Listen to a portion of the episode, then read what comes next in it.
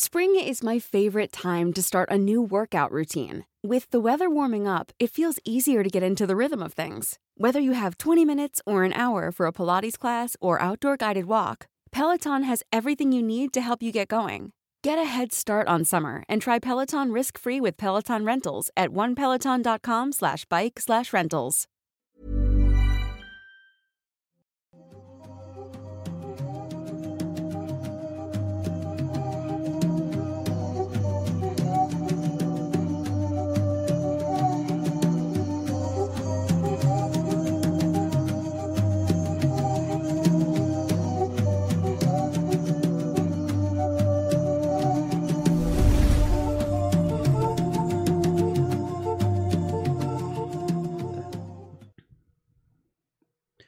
Hola, ¿qué tal? Sean bienvenidos nuevamente a Noctámbulos después de un mes de ausencia bastante largo, un mes que se sintió como si fueran seis, pero estamos de regreso, estamos de regreso ya. Si es la primera vez que están aquí, no saben de qué se trata o, no habían estado en un Noctámbulos en vivo, pues esto es un podcast donde el señor Masketman y yo, su amigo Nightcrawler, nos contamos entre nosotros y hacia ustedes también casos pues de cosas paranormales, de crimen real, de hechos misteriosos y todas, este, todas estas cosas que nos encantan aquí en la comunidad de Mundo Creepy.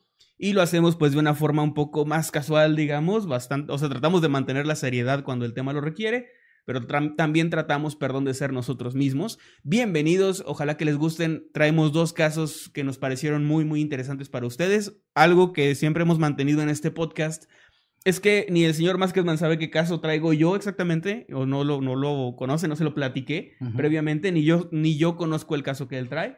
Esto, pues, siempre tratamos de hacerlo para que nuestras reacciones y comentarios sean bastante frescas. De nuevo, gracias por estar aquí. Y pues, Masketman, ¿cómo estás? Bien, bien, pues nada, feliz, feliz que ya estamos de vuelta. La verdad es que ya todo el mundo lo esperábamos, creo, con muchas ansias. Quiero pedir una disculpa, aprovechando que tengo un poco la palabra para decir que se supone que tenemos que regresar el viernes pasado, pero justamente el día jueves tenemos una invitación a la Ciudad de México, donde nos invitaron a ver la premiere de una serie que estaba muy buena, por cierto. Gracias HBO por invitarnos. True Detective, mírenla. Eh, sí, True Detective eh, se llama Country, Night Country, algo así. Tierras eh, Nocturnas, era, creo. Night Country, muy está, está muy buena, vimos dos capítulos, está muy, muy buena. Gracias de nuevo a HBO por invitarnos. Pero justo cuando fui para allá, desayuné aquí unas enchiladas en Querétaro y me enfermé. Entonces no me di cuenta hasta la noche del jueves que estaba súper enfermo, tenía una gastroenteritis y pues valió madre, no pudimos hacer noctámbulos al día siguiente. Así que perdón, había mucha gente, yo sé que estaba esperando el, el regreso ya del podcast. Pero yo de verdad me sentía fatal, o sea, estaba, de verdad, Manuel me vio, sí estaba muy mal. Sí. Yo no soy de exagerar, creo, tanto mis enfermedades, pero estaba temblando y todo, me sentía muy mal. Entonces, bueno, no se pudo, pero ya estamos aquí. Ya es viernes ahora sí en Octámbulos, como a partir de cada viernes después de esto. Así es. Y también gracias y saludos a la gente que nos está escuchando a través de plataformas digitales como Spotify o cualquier otra de esas plataformas. Gracias, gracias a todos ustedes. Que me dio mucho gusto que había gente, no voy a decir, uy, miles de personas, pero llegó gente a Instagram, a mi Instagram personal, a preguntarme por Noctámbulos, gente que solo nos ubicaba en Spotify. Y como que llegó a las redes para preguntar cuándo volvíamos y eso me llenó de mucho, mucho gusto. Y ya saben los que llevan tiempo aquí, los old school, que antes de empezar con los casos vamos a a tomar unos, unos minutos solamente para dar algunos avisos. Por ejemplo, que nuestro libro, que está aquí, Estoy muerto y sigo gritando, sigue a la venta, está a la venta. De hecho, ya se va a hacer una nueva reimpresión, digamos, de un nuevo tiraje. Gracias una nueva a ustedes. mini gira también. Una nueva mini gira porque afortunadamente la respuesta de ustedes ha sido increíble y el libro se ha vendido muy bien lo que pues nos beneficia mucho a nosotros, a la editorial y a las, a las librerías, así que estamos todos muy contentos. Sí, gracias. Y pues lo pueden encontrar en los enlaces que están en la descripción, me parece, de este y de los demás videos también. Ahí está en Busca Libre, por ejemplo, si ustedes son de, no son de México, lo pueden pedir por Busca Libre y les va a llegar hasta la puerta de su hogar. También tenemos nuestra merch en negropasión.com. Ahí encuentran la merch oficial del canal, así que ahí lo pueden adquirir. Y también ah, les aviso muy, muy rapidito que los superchats, que ya vi que están llegando muchos, muchas gracias, gracias, en serio. Es, es muy bonito para nosotros ver que nos extrañaron y nos lo demuestran así. Con dinero. Con dinero, como, debe, como se debe demostrar el amor. No, no, no, no se crean. Pero gracias por los superchats. Y les recordamos que vamos a estarlos leyendo tanto a mediación de temas, son dos temas, así que después del primer tema leemos unos superchats y al final del segundo tema leemos los otros para no estar como narrando el tema y, Interrumpiendo. Sí, básicamente, aunque esa es una labor únicamente mía. exclusiva patentada. Así que no me la Solo pueden. tú puedes interrumpir. No me la pueden usurpar ustedes. Y hablando ya de temas, creo que ya es, es buen momento, ¿no? ¿Te parece bien? De empezar con el primer tema. Mm, sí, solamente iba a invitarlos a que se unan a nuestros grupos oficiales. Ah, es cierto. que es el grupo de Noctámbulos Podcast ahí en Facebook y el grupo de los habitantes de Mundo Creepy. Los encuentran ambos ahí en Facebook. Son grupos bastante chidos que se mantuvieron activos en esta ausencia con memes y cosas y reclamos hacia nosotros. Así que ahí pueden ir para divertirse y ver memes acerca de la publicación también a través de Twitter, que ahora se llama X. Cuando nos fuimos aún se llamaba Twitter. Sí. Bueno, ahora que ya volvimos se llama X. Este, pueden usar el hashtag Noctámbulos Podcast y ahí los vamos a estar leyendo también. En vivo. Igual sí. que los superchats y eso. Y ahora sí, vamos con el primer tema. Por cierto, nada más, última cosa. Hay un grupo nuevo entre todos los grupos. ¿no? Esto les va a gustar. Ah, es cierto. El grupo que ya se hizo por necesidad de tantas cosas que la gente publicaba en Habitantes o en Noctámbulos, que es el grupo que hizo el señor Emanuel, Sí. que se llama Gente que se parece a Masketman, pero no es Masketman. Y sí, es gente que se parece a mí, pero no soy yo. Acá Y sí se parece mucho. Acaban de publicar al Masketman asiático. Lo tienen que ir a ver, busquen así. Gente que se parece a Masketman, pero no es Masketman. Obviamente inspirado y como también una especie de tributo al buen Fede Lobo y a Totalmente, su sí. grupo. Obviamente, pero pues sí, saludos al Fede Lobo, saludos a la gente que está publicando. Y ahora sí Es todo. un grupo pequeñito, muy modesto de gente, pero, pero muy, muy com- bueno. muy comprometidos. Muy bueno, muy bueno. Ahora sí vamos con el primer tema. Vamos con el primer tema, muy bien. El primer tema que es el que vieron en la miniatura de este video, ya sea o video o de este programa, si lo están viendo también en Spotify, etcétera. El cual es un caso que encontré y me pareció, la verdad, muy interesante, pero les advierto, les advierto desde ahorita, es uno de esos casos que me gusta mucho traer, que no los van a tener felices al final. Ojalá que me vaya a traer un caso súper divertido y feliz porque el mío no lo Uy, no. Muy bien, vamos a empezar. Eh, esta historia la encontré, como les decía, en un blog, en un blog de, de internet. Y me llamó mucho la atención porque es un caso que tiene varias preguntas sin resolver, pero también tiene otras cosas que son muy obvias, pero parece que nadie las pudo ver, o al menos las autoridades no las pudieron ver en su momento. Es un misterio que lleva ya 40 años al día de hoy sin ser resuelto, o más bien casi 40 años sin ser resuelto, y se trata de una mujer que fue encontrada sin vida esta, esta persona, eh, cuando falleció y desapareció, la empezaron a buscar, pero las autoridades empezaron a tomar una serie de decisiones bastante cuestionables. Y lo más raro de todo, que ahorita lo vamos a ver en el tema, es que hay una incógnita muy extraña en todo esto, que va en torno a un barril de metal, de estos barriles que utilizan para guardar leña o que hay gente que incluso utiliza para practicar disparo eh, o con sus armas.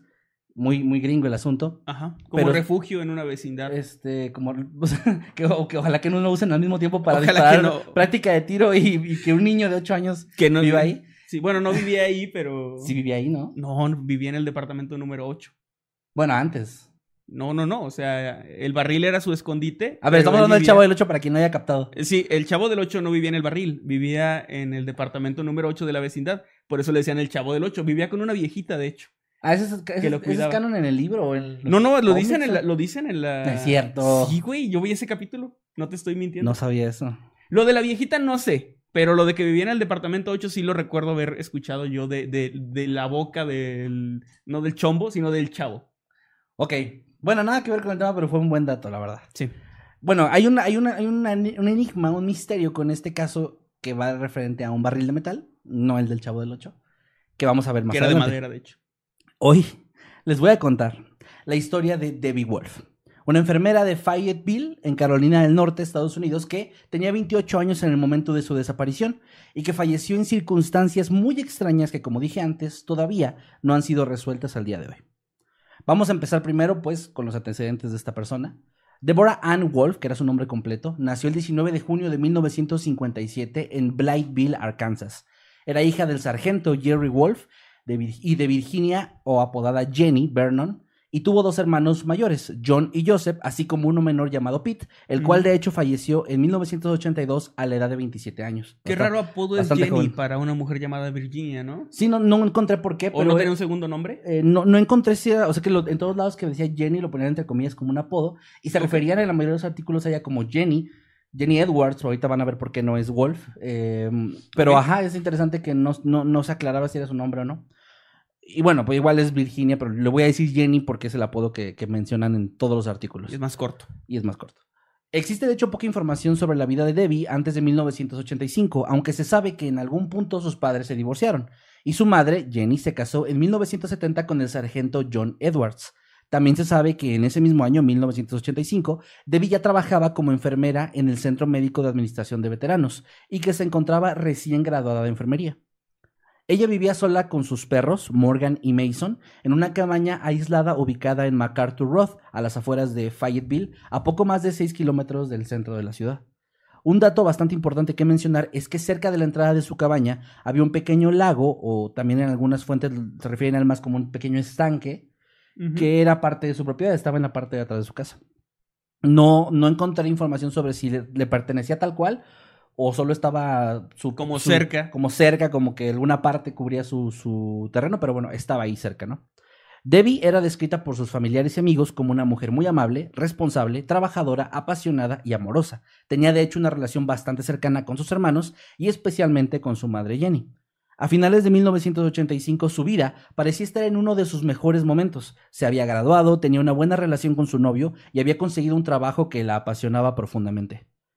Es por eso por lo que cuando no se presentó a trabajar el día 27 de diciembre, todas las alarmas comenzaron a sonar. Algo andaba mal. Wolf no era el tipo de persona que se ausentaba de su turno sin dar un aviso previo a sus compañeros o supervisores, por lo que estos primeros, los compañeros, decidieron llamar a su madre y a su padrastro cuando vieron que no se presentó y que ya habían pasado varias horas. Jenny, su madre, preocupada, llamó a un amigo cercano de la familia, Kevin Gorton, no Gordon, Gorton con T. Gorton. Kevin Gorton y los tres, eh, Jenny, Johnny y Kevin, condujeron hasta el hogar de Debbie ese mismo día. Cuando llegaron, inmediatamente notaron varias cosas que levantaron sospechas en ellos. Por ejemplo, la primera es que su auto estaba estacionado ahí, pero no se encontraba en el lugar en el que ella siempre lo estacionaba. Estaba en una posición, en un lugar diferente. No, esto podría parecer poca cosa, pero la gente que conoce, cuando conoces a alguien muy bien y conoces bien sus hábitos, de repente te das cuenta de ese tipo de detalles, de, y sobre todo si vivía sola, ¿por qué se estacionaría en un lugar que no es el, común, no? Es algo que puede sonar hasta tonto, pero por ejemplo, yo, yo soy una persona de hábitos porque soy muy olvidadizo y siempre dejo mi cartera y mis llaves en el mismo lugar de la casa donde ya sé que siempre van a estar, porque si se me ocurre dejarlos en otra parte o en la habitación, en, en el comedor, no sé, es muy probable que luego no sepa dónde están. No sé si este es el caso de, de Debbie, pero yo creo que si algo llegara a pasarme, que ojalá que no, sería fácil para la gente que me conoce muy de cerca ver que hay cosas fuera del lugar de como yo las dejaría. Sí, sí, sí, sí, sí pasa. Bueno, y no nada más era el hecho de que el auto estuviera en una posición y un lugar diferente. Cuando se acercaron al auto y lo revisaron, se dieron cuenta de que el asiento del piloto estaba totalmente recorrido hacia atrás. Esto era raro porque Debbie medía unos 60, no era muy mm. baja, pero tampoco era muy alta por lo que había una diferencia considerable entre la distancia la que ella solía tenerlo acomodado a como estaba ese día. Y de nuevo, es una de esas cosas que en una situación normal no sería tan raro, pero cuando alguien desaparece, sí te suenan las alarmas de por qué ella haría eso, qué, qué motivación tendría suena para... que una persona más alta usó el Exactamente. Y bueno, alrededor de la cabaña, además del auto, había varias latas de cerveza que estaban esparcidas en el suelo, latas vacías. Jenny inmediatamente reconoció que la manera, perdón, la marca de estas era una que su hija no consumía. Y además, la manera en la que estaban tiradas descuidadamente no coincidía con la forma de ser de Debbie, pues ella era una mujer muy ordenada. Por otro lado, también se toparon con sus mascotas Mason y Morgan que estaban deambulando libremente en el patio frontal. Esto no mm. era tan raro si Debbie estuviera en la casa, pero cuando ella no estaba, solía dejarlos amarrados precisamente por seguridad, para que no se perdieran. Entonces, si Debbie no estaba en el lugar, sí era extraño que sus perros estuvieran deambulando. Pero otro detalle importante que notaron es que los perros se acercaron rápidamente a ellos y se veían sumamente hambrientos, como si llevaran fácil más de un día sin comer. Otro detalle bastante raro. Ahora, dentro de la casa se encontraron con lo que describieron como un absoluto desastre. Había objetos personales de Debbie esparcidos en todos lados, casi como si alguien se hubiera metido a vandalizar.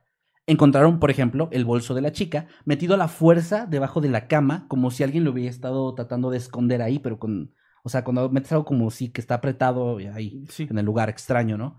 Además, durante su búsqueda, eh, notaron que la máquina contestadora de Debbie estaba encendida. Había el, el, foquito este que anunciaba que había un mensaje de voz, estaba parpadeando. Así que lo revisaron. Y lo que encontraron fue un mensaje de voz que había sido dejado ese mismo día. Era un hombre que había llamado aparentemente desde el hospital. Y les voy a poner a continuación el video con subtítulos en español y ahorita lo, les paso, o sea, les leo la transcripción para los que están en, en puro audio. A ver.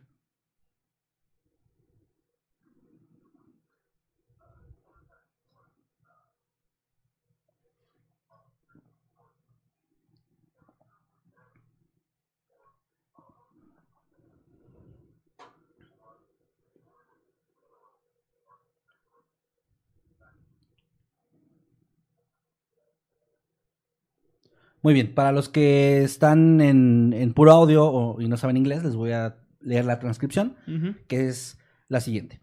Hola Deb, te extrañé aquí en el trabajo hoy. Solo quería saber cómo estás. Si puedes, llámame aquí en la planta. Estoy en el 822-7007 o llámame a casa esta noche. Has estado fuera muchos días. Me preocupé cuando faltaste otro. Solo quiero asegurarme de que estés bien. Adiós. Ahora, este mensaje era muy extraño por varias razones. La primera, nadie reconocía la voz de este hombre. Y esto era raro porque Debbie solía tener una relación súper cercana con su mamá. Y ahorita van a ver más adelante por qué lo digo. Ella conocía a su novio, conocía a sus amistades, ella le platicaba de todo, era su confidente. De hecho, tenía una relación tan estrecha que en Navidad de ese mismo año y en varias Navidades anteriores, Debbie le hacía bromas a su mamá donde dejaba regalos en el árbol que eran cosas sexuales y que tenían el nombre de su mamá. En una de las ocasiones, creo que la más reciente fue, le regaló uno de estos muñecos inflables que tenían una parte privada. Que y para, todo. para hacer ese tipo de bromas la confianza Tiene que, ser, muy grande. sí. Exacto, eso fue algo importante, que ya le contaba todo. O sea, no era una persona como en otros casos, que tenía, guardaba sus secretos, que era este, reservada, así. En este caso, con su mamá al menos no era el caso. Por lo que no conocer a alguien que le dejara un mensaje de voz así le pareció cuanto menos raro. Sí. Ahora, eh, eso no era lo más, lo más interesante del mensaje, sino que además ese mismo había sido dejado el, ese día, el 27 de diciembre. Recordemos que Debbie desapareció apenas al día anterior. El día anterior incluso fue a su turno. Pero Pero el mensaje decía eso. el de que- mensaje decía, eh, que en la transcripción es lo que les leía, que supuestamente ella había estado ausente varios días. No llevaba ni un día. Ni un día, o sea, llevaba, bueno, acaso un día completo. Pero él, él dijo incluso, has estado ausente varios días. Me preocupé cuando faltaste otro. Entonces Ajá. ya con eso prácticamente el mensaje está condenado a ser una mentira porque no había faltado más de un día. ¿no? Esto no tenía ningún sentido. que supongo estaría hecho para o pensado para ser encontrado mucho Días después, eso es lo que se supongo supongo yo no sé cómo funcionaban esas máquinas nunca tuve una eh, que no no guardaban fechas o algo así Creo que ya entre más se fueron modernizando, ya decía este cuándo fue dejado o algo así, pero me parece que esta máquina no. De hecho, en el video que puse, porque puse aquí un videito de fondo, puse una máquina de ese año precisamente. Entonces, si la vieron o si buscan una máquina contestadora de 1985, se van a dar cuenta que eran muy, muy eh, rústicas, eran eh, muy básicas lo que tenían. Entonces, realmente no, no, no guardaban tanta información. Ahora, les decía, Debbie no se había sentado varios días. De hecho, dando un poco, unos cuantos pasos hacia el pasado, Debbie había pasado el 25 de diciembre, es decir, la Navidad, con su familia. dicen aquí en el chat por cierto si me ven volteando mucho hacia acá estoy viendo lo que comentan Ah, sí, perdón. eh, que no escucharon el video ah, caray, ¿no escuchó? parece que no Ah, ok, perdón, lo vuelvo a poner. que creo sí hay que Qué raro, porque ya lo escuché aquí y todo, pero ajá, a ver, denme un segundo. Ok, a ver, denme un segundo. Tal vez es una cosa de aquí de, de OBS. Ok, Georgia State 22707. disculpen, lo voy a volver a poner. a ver. Eh, una disculpa, es que no sé, yo aquí los estaba escuchando, pensé que lo estaban escuchando también ustedes. Ahí va de nuevo, ahí va de nuevo el video. Hey, Deb, your birthday. Uh, just how you doing. Uh, if you're able to give me a call up here at the ward, I'm at state 22707. Or give me a call at home tonight. Uh, a lot of days, maybe worry when you miss another one. Want to make sure you're okay. Bye. Ok, ahí está. Disculpen, eh, OBS le encanta de repente cambiar la configuración así de que, ah, voy a cambiar esta sí configuración. me ha así. pasado Pero bueno, sí, estaba como solo monitoreado, o sea, solo lo podía escuchar yo. Gracias, OBS. Eh, ok, bueno, continuando. eh, se escucha bajísimo, dice. Bueno, igual el video lo voy a publicar en, el grupo de Noctámbulos, en mi cuenta de Twitter, por si lo quieren ver. Igual ya les leí la transcripción de todas formas, por si. Digo, para que les, por si les sirve de algo. Y continuando con la historia, les decía que además, este.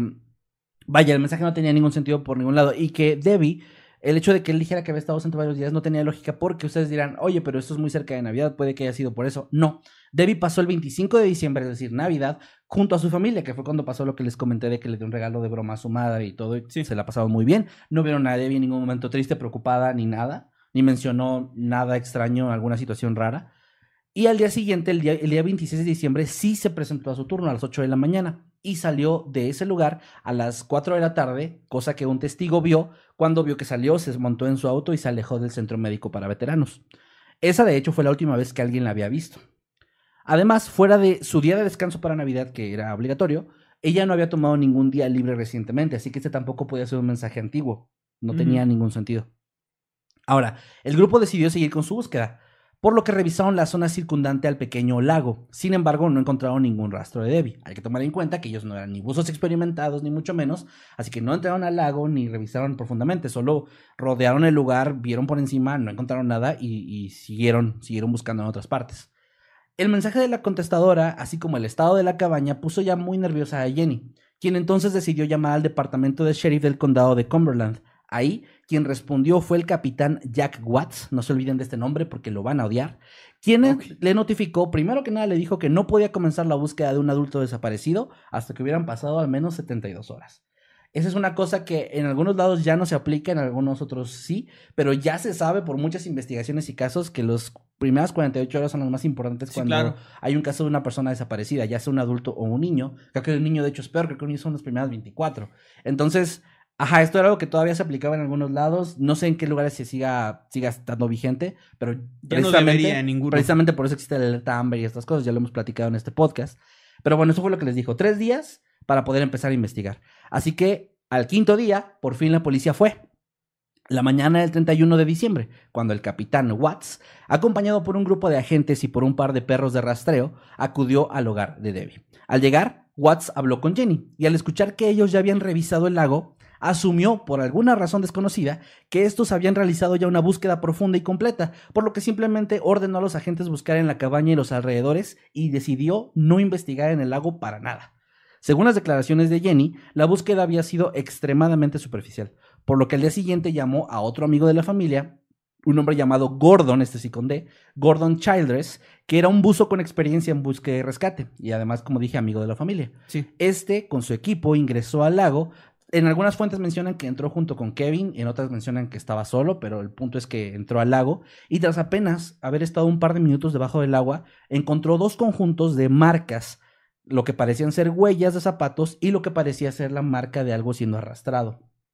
Siguió esta última hacia la zona más profunda del lago, que era lo más profundo de este lago de 1.68 metros, donde pudo localizar un cuerpo parcialmente oculto que se encontraba dentro de un barril. Para que se lo puedan imaginar cómo lo vio, el cuerpo estaba metido de cabeza, solo se alcanzaban a ver, digamos, los pies, ¿ok? Y estaba dentro de, un, de este barril de metal. Cuando salió del lago, Gordon le pidió a quienes estaban en la orilla que llamaran a la policía. Las autoridades llegaron minutos después y recuperaron el cuerpo después de un rato. Se confirmó entonces que se trataba de Deborah Ann Wolf. El cuerpo había sido recuperado sin el barril que Childress había visto. Según lo que declaró, este era un tambor de aceite con capacidad de 200 litros, el cual tenía orificios alrededor, porque como dije antes, lo usaban para práctica de tiro y también ahí Debbie guardaba leña. La familia de Debbie reconoció este como uno que ella tenía en su patio y de hecho dijeron que el día 27 de diciembre, cuando fueron por primera vez a su cabaña, este no estaba ahí. Y de hecho cuando fueron a revisar, se dieron cuenta que todavía estaba la marca en el suelo de cuando dejas un- uno de este tipo de, de botes o de, de barriles, ¿no?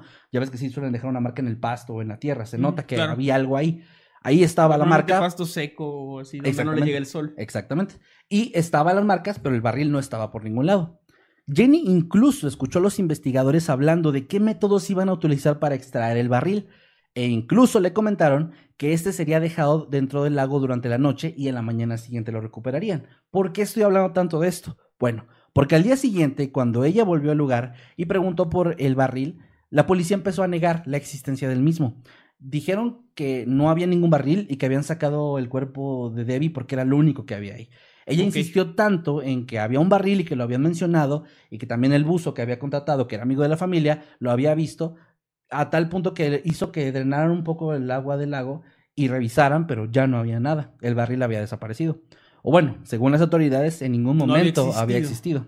Ellos dijeron que Childress, el buzo, probablemente había confundido la chaqueta que traía Debbie puesta, inflada por el agua, alrededor de ella, y que lo había confundido esto con un barril, aunque él había visto los detalles de los orificios y que era de metal y reconoció Y incluso que el justo barril. faltaba ese barril con esas características. Obviamente él se negó rotundamente Ujú. a esta declaración de la policía, pero estos no tomaron más en cuenta la situación, negando por completo la existencia de este tambor de metal.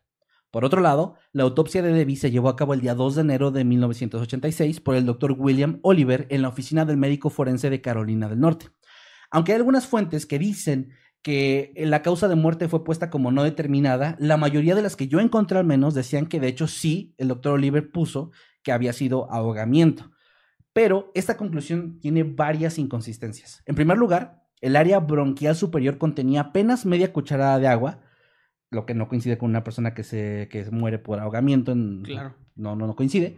Y además carecía de una especie de espuma blanca que era típicamente exudada por las víctimas de ahogamiento que ingresan al, al agua con vida. Es decir, cuando alguien muere de ahogamiento en el agua, pero estaba vivo al momento de entrar, eh, suelen, suelen soltar esta especie como de espuma o así por los orificios nasales, por la boca, los ojos, en- entre otras partes, y esto no, no se presentaba en el cuerpo de Debbie. Además, otro detalle es que las víctimas de ahogamiento eran encontradas normalmente con la boca abierta, los ojos abiertos y, y con una Sí, pues, posición... en señal de que estás luchando, ¿no? Exactamente, una señal que demostraba ajá, que había luchado por su vida, que estaba en pánico. Ella la encontraron con los ojos y la boca cerrados y en una posición un tanto relajada, algo que no coincide con este tipo de casos. Además, se encontraron abrasiones en sus dedos, lo que podía llegar a indicar que tuvo algún tipo de forcejeo. Se especula que tal vez con la persona que la había atacado, aunque realmente este era el único, el único indicio o la única señal de esto en su cuerpo. No había ninguna otra cosa de ni golpes, ni moretones, ni de forcejeo, ni nada. Finalmente se encontró, o más bien se informó, perdón, que no se encontraron ni drogas ni alcohol en su sistema. Con todos estos resultados, las autoridades casi de inmediato consideraron el caso como cerrado. Ellos creían que se había tratado de una muerte accidental y les voy a explicar cuál era la teoría. Según ellos, y específicamente de hecho el, el- teniente es el sargento, eh, Debbie lo que había hecho era salir esa noche a temperaturas bajo cero a jugar con sus perros. El agua estaba no congelado, pero estaba muy frío y tenía una pequeña capa de hielo. Lo que ellos teorizaban es que ya había estado jugando con sus perros alrededor del lago, había resbalado, había caído en el lago y había sufrido de hipotermia instantánea al parecer, que le empezó a dar estos síntomas de desorientación, lo que hizo que no pudiera salir.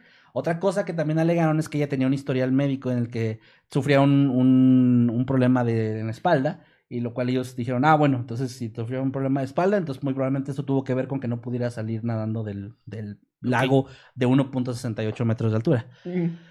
Eh, así que esta era, esta, era, esta era como la conclusión que llegó a la policía y con lo que cerraron, de hecho. Yo solo escuché que no se sabe la de chambear.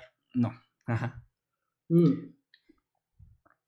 De hecho, según informó el doctor Oliver en la autopsia, el agua helada hizo que no se pudieran determinar la fecha exacta de su muerte, aunque se puso como la fecha oficial el día 26 de diciembre, el día que la vieron por última vez. Por aquí preguntan que qué pasó con los perros. Pues los encontraron. Sí, los después, encontraron. ¿no? de hecho, ahorita bien. los vuelvo a mencionar por algo importante, una cosita importante por ahí, un detallito, pero los perros, pues sí, pues, Los encontraron hambrientos nada más. Ajá, pero estaban ahí bien. Y hay gente que a lo mejor se puede preguntar que si los perros no atacaron a alguien o así, pues no se sabe. O sea, los perros eran. No, tampoco se menciona si eran tranquilos o agresivos. Solo estaban ahí deambulando por la propiedad. Ahora, a pesar de que para la policía ya no había nada que investigar en el caso, la familia de Debbie, especialmente su madre Jenny, no estaba de acuerdo con la hipótesis de las autoridades. Ellos argumentaban que la mayor parte del lago tenía una poca profundidad menor a un metro, o menos todavía, y no había ninguna zona en donde Debbie pudiera resbalar y caer hasta la parte más profunda. Es decir, no había una especie de deslave o algo similar, o sea, un- una especie de... No, no, no sé cómo decirlo. Eh, Este, Una pendiente o ajá, algo todo alguna lo- todo lo pendiente. que estaba alrededor o donde podía caminar, me imagino. Era- iba bajando. poco. Sí, iba bajando aparte poco a poco hacia lo más profundo. O sea, Y lo más profundo estamos hablando de menos de dos metros. eh, menos de- ajá. Y una mujer que mide unos 60 no, que no pudiera salir. Ponerse de pie. En puntitas y salir caminando era extraño, ¿no? Ajá. Y bueno, sin embargo, la investigación se dio por cerrada y pues había muy poco que la familia pudiera hacer. Algunos meses después, las autoridades le entregaron a Jenny la ropa de su hija, lo cual se convirtió de hecho en otra prueba más para la familia de que la chica no había muerto de forma accidental. En primer lugar, el pantalón de pana marrón que Debbie llevaba puesto el día de su muerte era demasiado largo para ella, no era de su talla. Además, y esto va a ser muy importante también, el sostén que tenía era también demasiado grande, ya que era un 38C cuando ella era 34B. Estamos hablando de varias tallas de diferencia, que es mucho. De igual forma, los tenis que llevaban puestos, que llevaba puestos, perdón, eran unos tenis Nike de hombre, talla 6, y eran mucho más grandes que su talla, que era de mujer, talla 7. Otra prenda que no coincidía era la chaqueta militar, la que supuestamente habían confundido con el barril. Esta era aparentemente nueva y nadie la reconoció. Y si bien Debbie solía usar este tipo de chamarras, e- estas que ya usaba eran de sus hermanos. Y la única que tenía eh, prestada en ese momento todavía estaba colgada en su closet. No era la que tenía puesta. Por último, había una camiseta negra del equipo de los acereros de Pittsburgh, la cual ni su familia ni su novio pudieron identificar como que le perteneciera a ella. Jenny estaba segura de que ninguna de estas prendas le pertenecían a su hija, y sus sospechas incrementaron cuando notó que toda la ropa estaba extremadamente limpia, pues esto no tenía sentido, considerando que supuestamente Debbie había pasado casi una semana sumergida en un lago bastante turbio, donde había mucho barro o mucho lodo. Además, cuando le entregaron los tenis, estos no tenían ningún rastro de este material, no, habían, no estaban enlodados ni mucho menos, a pesar de las afirmaciones de la policía de que ella supuestamente había estado caminando a los alrededores del lago, lo que inevitablemente los hubiera manchado. Claro. Jenny, de hecho, le preguntó a la Oficina de Investigación del Estado si habían limpiado o modificado o alterado de alguna forma estas prendas, pero ellos dijeron que no, que solo las habían investigado y que las habían entregado tal como se les habían quitado el cuerpo sin vida de Debbie. Otro detalle importante aquí es que Franz Schoff un amigo de la familia, visitó la cabaña un día o dos después de que Debbie desapareció para alimentar a los perritos. Todavía los tenían ahí en esa casa en ese momento. Y ese día descubrió una gorra de Debbie que estaba dentro del barro en la orilla del lago, en el extremo opuesto al lugar donde supuestamente Debbie había entrado o se había caído. había resbalado, sí. Debido al hielo del lago, era muy poco probable que esta gorra hubiera flotado simplemente hasta la orilla donde la encontró lo cual proporcionó todavía más evidencia de que Debbie no había ingresado al lago por accidente, como habían dicho. Ahora, me voy a regresar un poco y aquí me salté unas partes de la historia intencionalmente para comprimirlas en esta parte de, la historia. Y es que la familia de Debbie desde el principio tenía sospechosos de quién pudo haberle hecho algo a Debbie.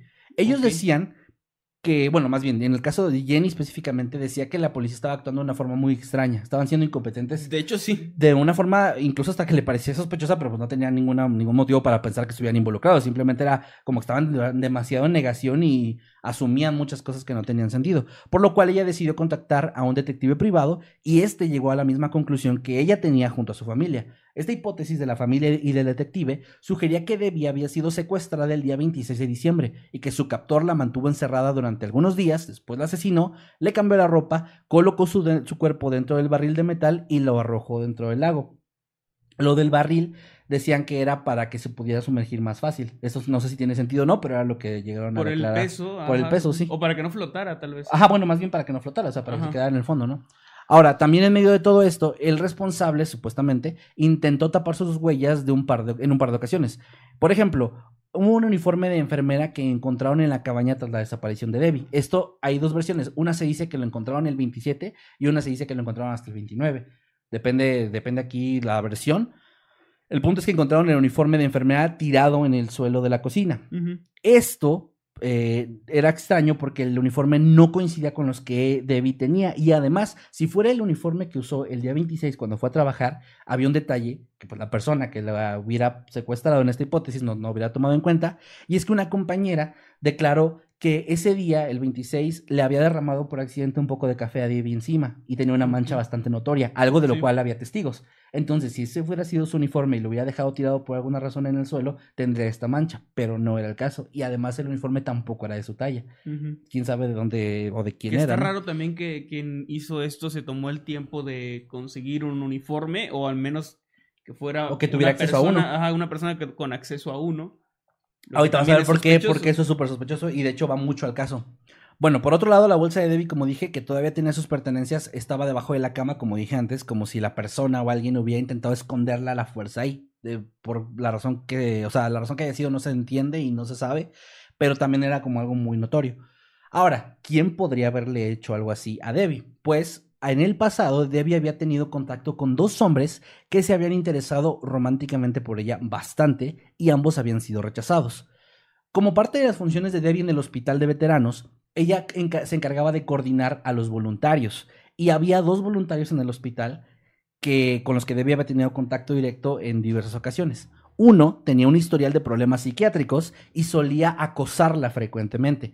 La invitaba a salir, a lo que ella se negaba una y otra vez, y en algún momento logró obtener el número de teléfono de su casa y le llamaba frecuentemente, asegurándole también en algunas ocasiones que sabía dónde vivía y hasta le llegó a amenazar con visitarla. Ahora, no era una amenaza violenta, era más como un una autoinvitación con estas intenciones románticas, pero pues sí, le, llegó a decir, ¿esto cómo se sabe? Porque Debbie todo esto se lo contó a su mamá y le llegó a enseñar incluso estas, llegó a contestar llamadas cuando estaban juntas y ella reconoció la voz y todo. Por eso no reconocía la voz de la contestadora. Ahora, cuando la policía descubrió el cuerpo de Debbie el día, el día primero de, de enero, este hombre fue interrogado inmediatamente porque la familia lo señaló rápido.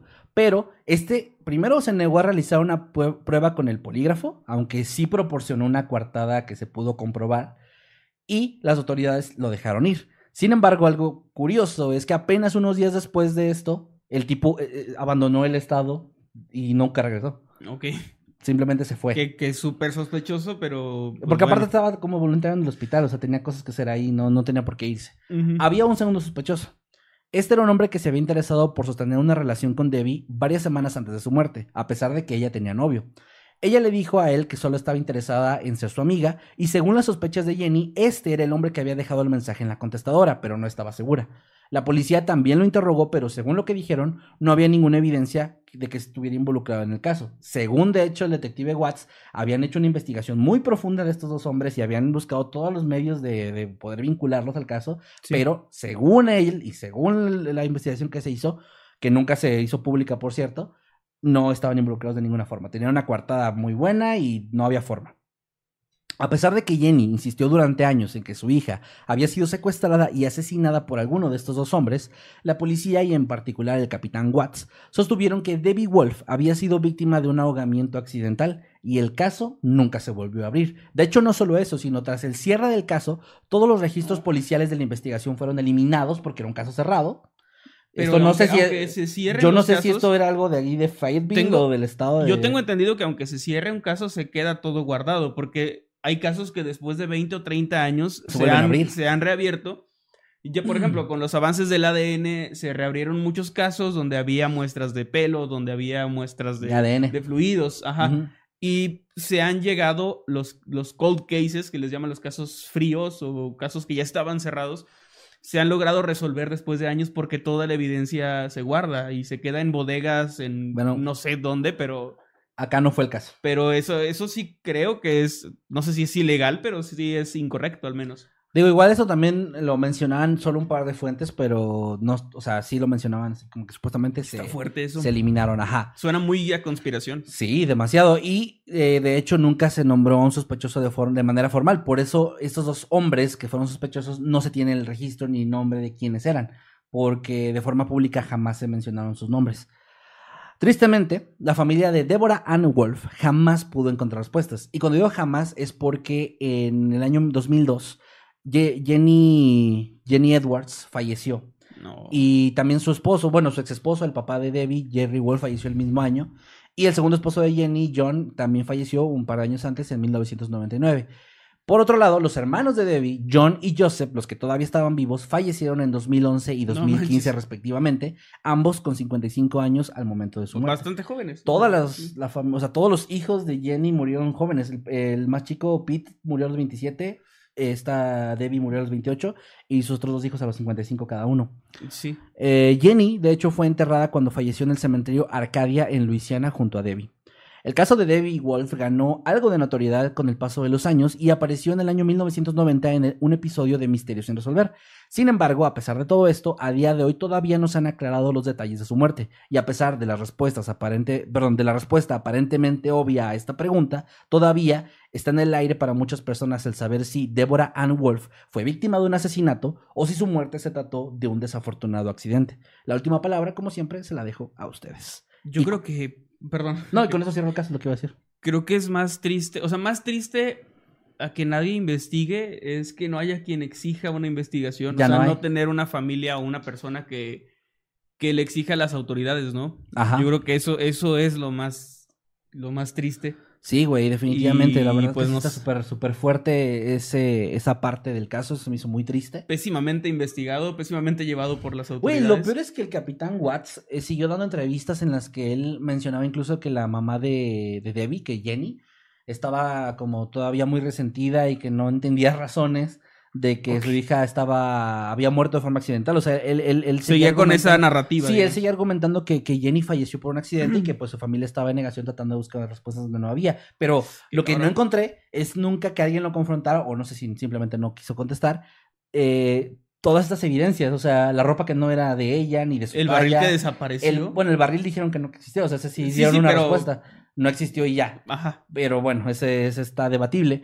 Y, pero, o sea, por ejemplo, el, el uniforme, la- la- el estado de la cabaña, o sea, nunca explicaron, ok, se cayó. ¿Por qué su cabaña estaba como estaba? Ujú. ¿Por qué el asiento estaba hasta atrás? O Porque sea, su bolso estaba como metido en un coche. O sea, cosas que no tenían sentido. Lo Ajá. del auto, de hecho, el, el asiento del auto movido. sí, sí. Todo, o sea, son evidencias que las tienes enfrente y las ignoras de manera deliberada, creo Sí. yo. De hecho, hay una parte que no agregué a la investigación porque son comentarios en Reddit donde encontré parte de este caso en el que supuestamente una persona dijo que él conocía a Debbie en esos años y que algo que nunca llegó a la prensa ni se llegó a comentar mucho es que supuestamente hubo testigos que el día 26 de diciembre vieron a Debbie en un, en un bar con un hombre, o sea, platicando con un hombre que no era su novio. Mm, Se desconocía si era una pareja, o sea, que tuviera como en secreto, este, un amigo, no se sabía, pero supuestamente había gente que sí la había, había reportado que la vieron en un lugar así público y también que la habían visto manejar con esta persona por la ciudad. Entonces, o sea, el día de su, de su desaparición, el día 26. Entonces, esto no... Que estos son comentarios. Son comentarios como- en Reddit de alguien que dice, ah, yo la conocí y era una buena persona y todo esto, y pues digo, pues, obviamente puede ser alguien fingiendo, diciendo mentiras. Lo menciono nada más como un detalle extra, por eso Sí. no lo agregué a mi investigación, pero supuestamente ahí había otro, o sea, digo, si es que pasó o no pasó eh, esto último que estoy diciendo, no, de todas formas había creo que muchos lugares, muchos, muchos lados donde la policía se pudo haber ido a investigar, por donde pudieran haber encontrado una respuesta Había muchas líneas, como dicen, ¿no? De muchas líneas de investigación. Pudieron haber haber de, haberse topado con callejones sin salida, pero lo hubieran intentado al menos. Es que yo creo que de haber investigado mínimamente bien, hubieran dado con una persona, porque no estaba ni, o sea, si era un crimen, estaba muy mal hecho, o sea, no era para nada un crimen perfecto, ¿no? Es- tenía, había evidencias y Sí, cosas no, muy, no. o sea, ropa que no era de ella. Hay muchas cosas creo que, que estaban como muy que evidentes. se podía además rastrear fácilmente. Sí, que no se utilizaron y que estaban ahí. Eso es lo más. y complicado pues bueno, esto. eso lamentablemente es como cerramos este caso, está sin resolver todavía. Es un misterio que muy probablemente nunca se vaya a resolver y pues qué triste la verdad, sobre todo por la familia, bueno, sobre todo por la mamá. Creo que es la parte que a mí más me, me tocó de esta historia. Saber que su mamá murió sin encontrar una respuesta. Y pues no nada más su mamá, sino sus hermanos, su papá. O sea, ya no hay nadie de esa familia ahorita con vida que pueda exigir, como decías tú, más. Ajá, alguien que pueda respuestas o algo eh, así. estar ahí todavía como insistiendo. Ahora que las autoridades son otras, supongo, o sea, que son nuevas personas que están trabajando. Sí, no, ya este capitán se retiró ahorita. Sí, podría, podría hacerse, porque es lo que te digo de estos casos. Eh, esto ocurrió en el 85. 85, diciembre 85, inicios de 86. Es que creo que lo del ADN sí empezó a finales de los 80, entonces, no sé, igual y pudiera haber algo. que Pero pues si, si es cierto esto de que los registros los eliminaron, entonces Sí, ya ahí ya, por ahí, ¿eh? O sea, ni ya, no hay nada que hacer. Ni siquiera se puede retomar. Pues bueno, muy, muy buen tema, o sea, en, el- en que es interesante, no, no es bueno en, en lo Creo que que se entiende, creo que se entiende. Pero pues gracias por, por traerlo y gracias también a la audiencia, a las casi 800 personas que estamos aquí. Ey, gracias. Muchas, muchas gracias. Vamos a proceder a leer los superchats. Claro que, sí, que, llegaron un montón llegando. y también llegaron creo que eh, membresías de regalo y así. Muchas gracias, eh, están, están muy, muy activos ahí en el chat. Y Vas, vas, vas, tú con ya. los superchats y todo. Ya hablé mucho yo. Muchas gracias a Guillermo Esteba, lo estoy leyendo bien, Sí. Que nos manda 50 pesitos mexicanos. Dice, puede ser el primer superchat de la temporada. Saludos chicos, los extrañamos. Y un corazoncito, claro que sí. De hecho, ya eres el primer superchat. Muchas gracias, pues, Guillermo. gracias, sí, sí gracias eres- por dejarlo. Sí fuiste. Imagínate poner eso, mandar así y no ser, güey. Y no ser, que te, no, que no. te alcance a ganar por un segundo. Y quedar. Alguien, sí. No, qué bueno que no quedaste. Eh, también gracias a Michelle Rosas que nos dice, ayer fue mi cumpleaños, podrían felicitarme y está cumpliendo 10 meses como habitante pro. Ey, claro que sí. Un Feliz saludote. cumpleaños, Michelle. Muy feliz cumpleaños, Michelle. Abrazo fuerte, que estés muy bien, gracias. También Gracias aquí. Duque nos deja 20 pesos. Muchas gracias. Nos deja ahí un sticker. Es su primera interacción, me parece. Su primer superchat, creo que Su primer superchat. Mi primer superchat. Igual, igualmente, Zúñigón. Muchas, muchas gracias. Muchas gracias, Nos deja chicos. 10 pesitos. Gracias, gracias. Y como no podía faltar, Ey, Shanat Shanat. ¿cómo estás, Shanat? Hola, Saludos. Shanat. Eh, nos dice, y esta rosa le da airecito de que regresamos. Sí, sí, sí. Eh, gracias. Gracias. Y pues está cumpliendo 832 meses como miembro del canal. Gracias, Shanat. Muchas gracias. Muchas gracias también a Sub. Ay, no lo leo bien. Subtilizer. Subtilizer. O Subtilizer. Sub- Subtilizer, se muchas gracias. membresías. Sí, Acabo sí. de unirse como miembro. Gracias, gracias. También a Duque nuevamente que dice saludos. Ya se extrañaban atentamente Memo Duque. Un saludote, Memo Duque. Gracias, Memo Gracias Duque. por ese super chat. Eh, Mariela Toledo Santisteban nos manda 50 pesos, muchas gracias. Es su primer superchat según esto de aquí me dice. Y dice, ¿me podrían enviar un saludo con voz de narrador? En su ausencia de Noctámbulos me aventé los 150 capítulos. Es mi primer en vivo, los amo. Wow. Saludos chicos. Gracias, Mariela Mariela. Toledo, claro que sí. Hola, ¿qué tal? Buenos días, tardes o noches. Los saluda su amigo Nightcrawler. Y su amigo Masketman. Y este es un saludo muy especial con voz de narrador para Mariela Toledo. Te mandamos un fuerte abrazo, Mariela, que estés muy bien. Saludos también aquí a Luke que nos deja. Ah, luck, como de suerte. Ajá, Luck. Ajá. Que nos deja, perdón, nos deja un super chat de 500 pesos argentinos. Muchas gracias. Dice: Buenas, Emanuel y Kevin. Saludos desde Argentina. Me mandarían un saludo con voz de narrador para mí y mis hermanos Martín y Emanuel. Ey, un tocayo. Que aunque estén a 500 kilómetros de distancia, los quiero mucho. Me alegra que hayan vuelto, que haya vuelto Noctámbulos, perdón. Claro que sí, sería para, para Locke, para Martín, Martín y y, Emanuel. Hola, ¿qué tal? Buenos días, tardes o noches. Los saludo a su amigo Nightcrawler. Y su amigo Masketman. Y este es un saludo muy especial hasta Argentina para Locke, su hermano Martín y su hermano Emanuel. Saluditos, que estén muy bien. Y aunque estén a distancia, qué bueno que tengan ese cariño. Sí, qué bonito. Abrazo a los tres. Eh, también acá Silver Ferret nos regaló 10 membresías. Bueno, regaló a la comunidad Gracias. 10 membresías a los habitantes. Muchas gracias, Silver Ferret. Un abrazote. Y de paso, eh, también Alexandra se unió como habitante pro. Muchas gracias, Alexandra. También a Miguel Simo un abrazote y gracias por ser ya miembro por nueve meses. Y aprovecha su mensaje de membresía para decirnos: Saludos, ya extrañaban octámbulos. eh, somos nueve en la misma pantalla viéndolos, dice. Saludos Ah, de los nueve. Estamos eh, compartiendo pantalla para verlos. Un saludito. Gracias. Y claro que sí, un, saludo, un saludito, no, un saludote para esas nueve personas que nos están viendo en este momento. Oye, muchas gracias, muchas gracias, qué chido. Pero pues abran ahí el celular en para que se vea como que hay más gente en el, en el contador. Sí, por cierto, les, les recuerdo también porque vi que hay gente de, de- que se está yendo y es como, no, no, falta otro tema. Estamos leyendo a mediación de Hay temas. gente, siento que hay gente nueva, o sea, siento que sí hay bastante yo creo que gente sí, nueva, ¿eh? yo creo que sí, como que dicen, ah, ya se acabó. No, no, No, estamos leyendo a mediación de temas. En un momento continuamos con el segundo y ahora sí, último Yo tema. digo que un, de esta un este, par de superchats más y pasamos a tu tema, ¿no? Va, sí, sí, sí. Este, te quedaste. Ay, es que se me Eh, Miguel. Simo, a las nueve personas, un saludote. Y vamos Sí, con. Alejandra Abril, que nos deja 5 euros, me parece. Muchas gracias. Dice, comencé a ver su podcast el año pasado. Este es mi primer en vivo. Son grandiosos, chicos. Mira, hay mucha gente, o sea, bueno, al menos dos superchats, pero eso me dice que hay mucha gente que sí es nueva. Y que, o al menos que es la primera vez que nos ve en vivo. Así que muchas Gracias, gracias. muchas Y un saludote a Alejandra. Y también por acá Brenda Aguilar que nos mandó 20 pesitos, gracias. Y dice, un gusto volver a verlos, ya los extrañaba. Hay un montón más de superchats, pero los vamos a dejar para el final. Muchos, sí, para, Para, poder hablar del segundo tema. Pero Y ya nos extendemos. antes del segundo tema tenemos un aviso muy importante que hacerles. Porque, ¿Ah, si recuerdan, el año pasado nosotros andábamos de gira.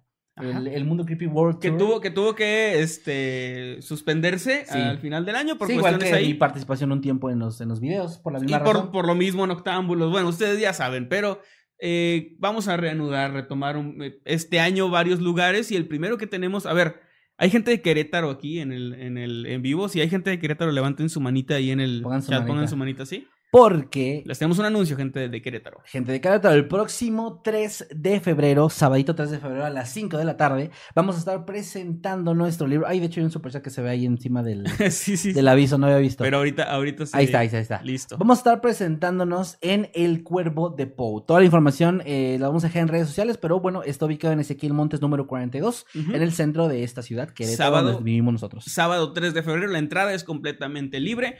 También esto es algo que no nos preguntan como tal, pero luego nos damos cuenta de que, de que a veces lo piensan.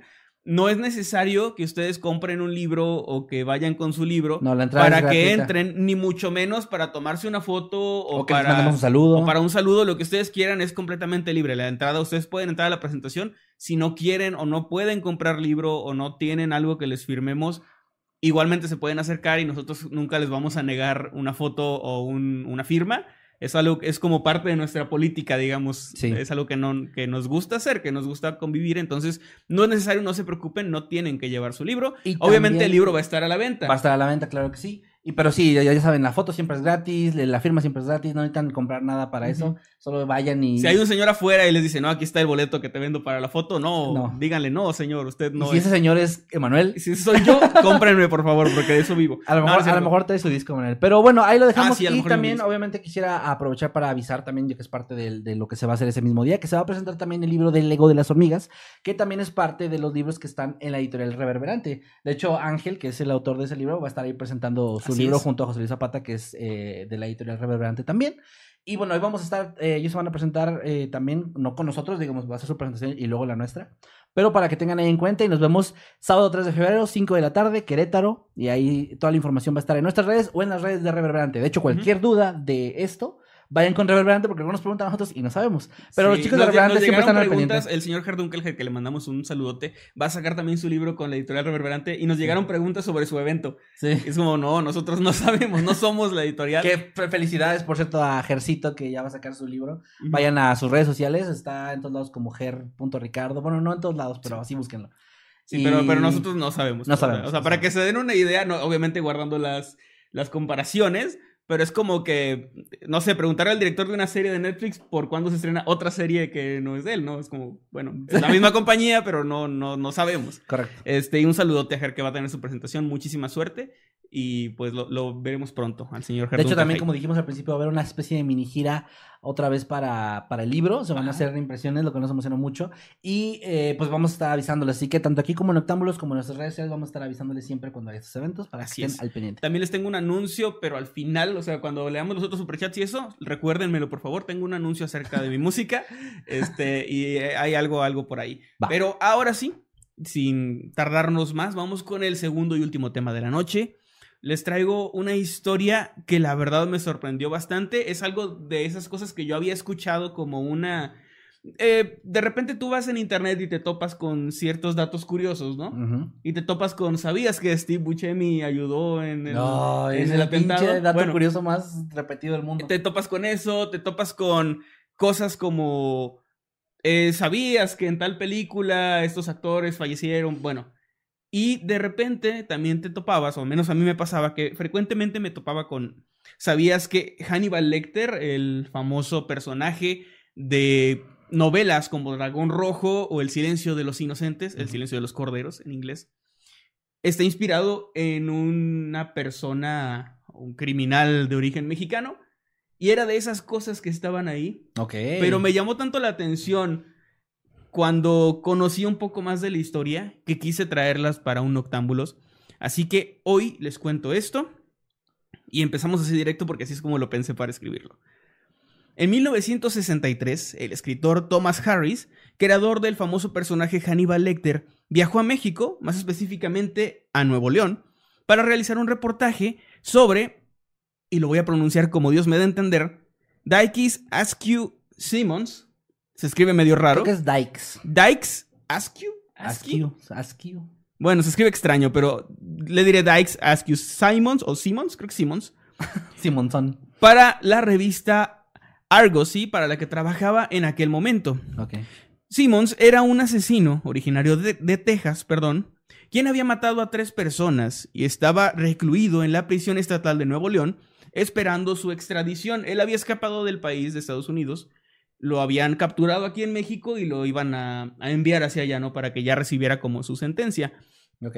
Eh, esta persona tenía una particularidad y es que estaba desfigurado. No me puse a investigar tanto de él porque me gustaría hablar luego de él también en un caso. Este suena bastante interesante.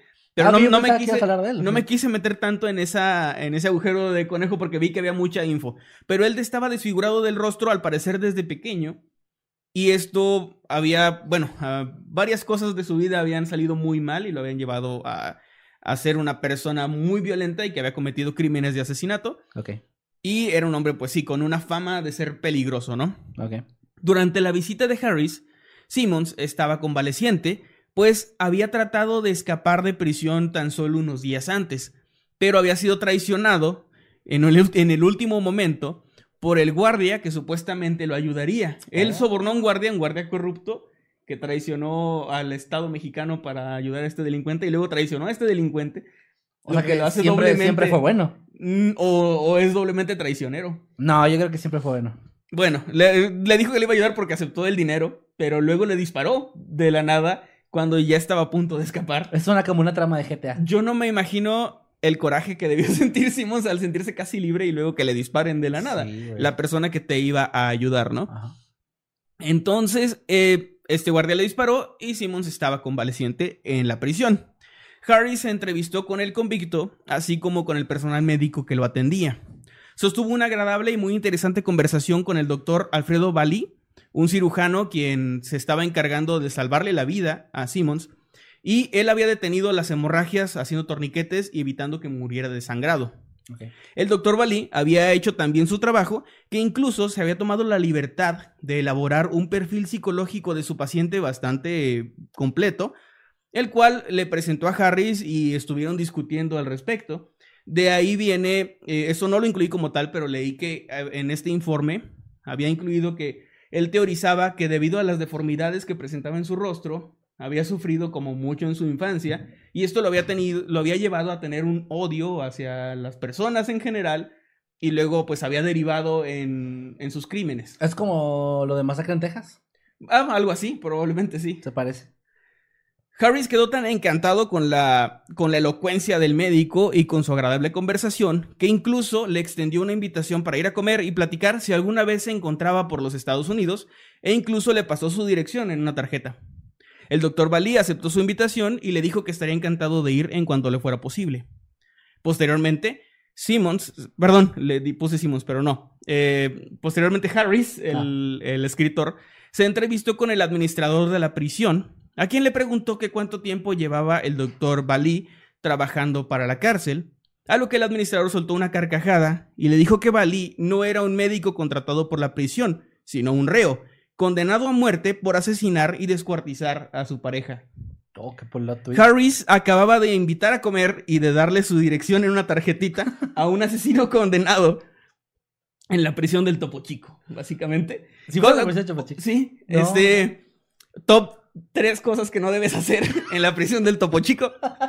Darle todos tus datos a un asesino Y aquí ahora está solo y así. Ajá, sí, no, y, y fíjate que en, en mi casa tengo dos televisiones, tengo así como que toda, toda la... Siempre he pensado que mi carne iría bien con zanahoria. Sí.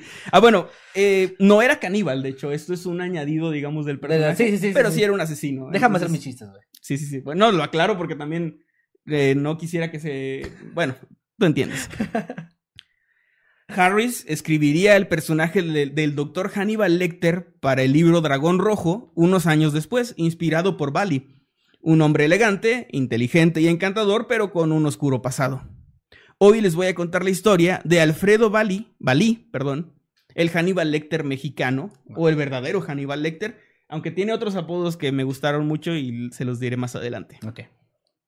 Alfredo Balí Treviño nació el 2 de octubre de 1931 en el municipio de Méndez, en Tamaulipas. Era mi paisano, por de estado eh, y de país. Esto, esto le encanta a Meme. A Meme Sí. Parreño. Saludos, Meme.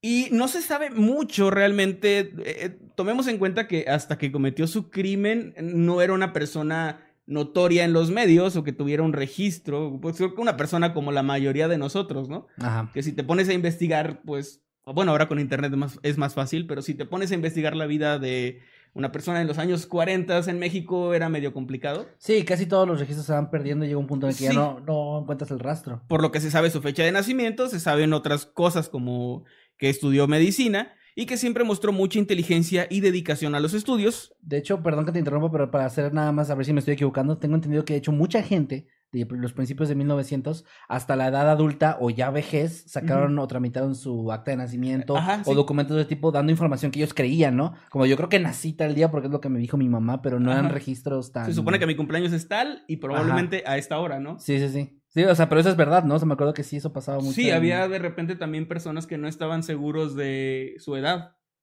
y era un cálculo que hacían. De hecho, creo que aquí en México es un poquito seguir tu árbol genealógico. Yo siento que se Es pierde complicado. muy rápido el rastro gracias a eso. probablemente dos generaciones atrás ya lo perdiste. A menos que seas de una familia como muy, con mucha historia o muy importante en tu comunidad.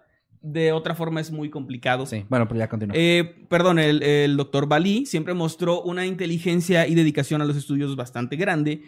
Y fue por eso que estudió medicina y se convirtió en un médico excelente, un hombre respetado y querido por su comunidad.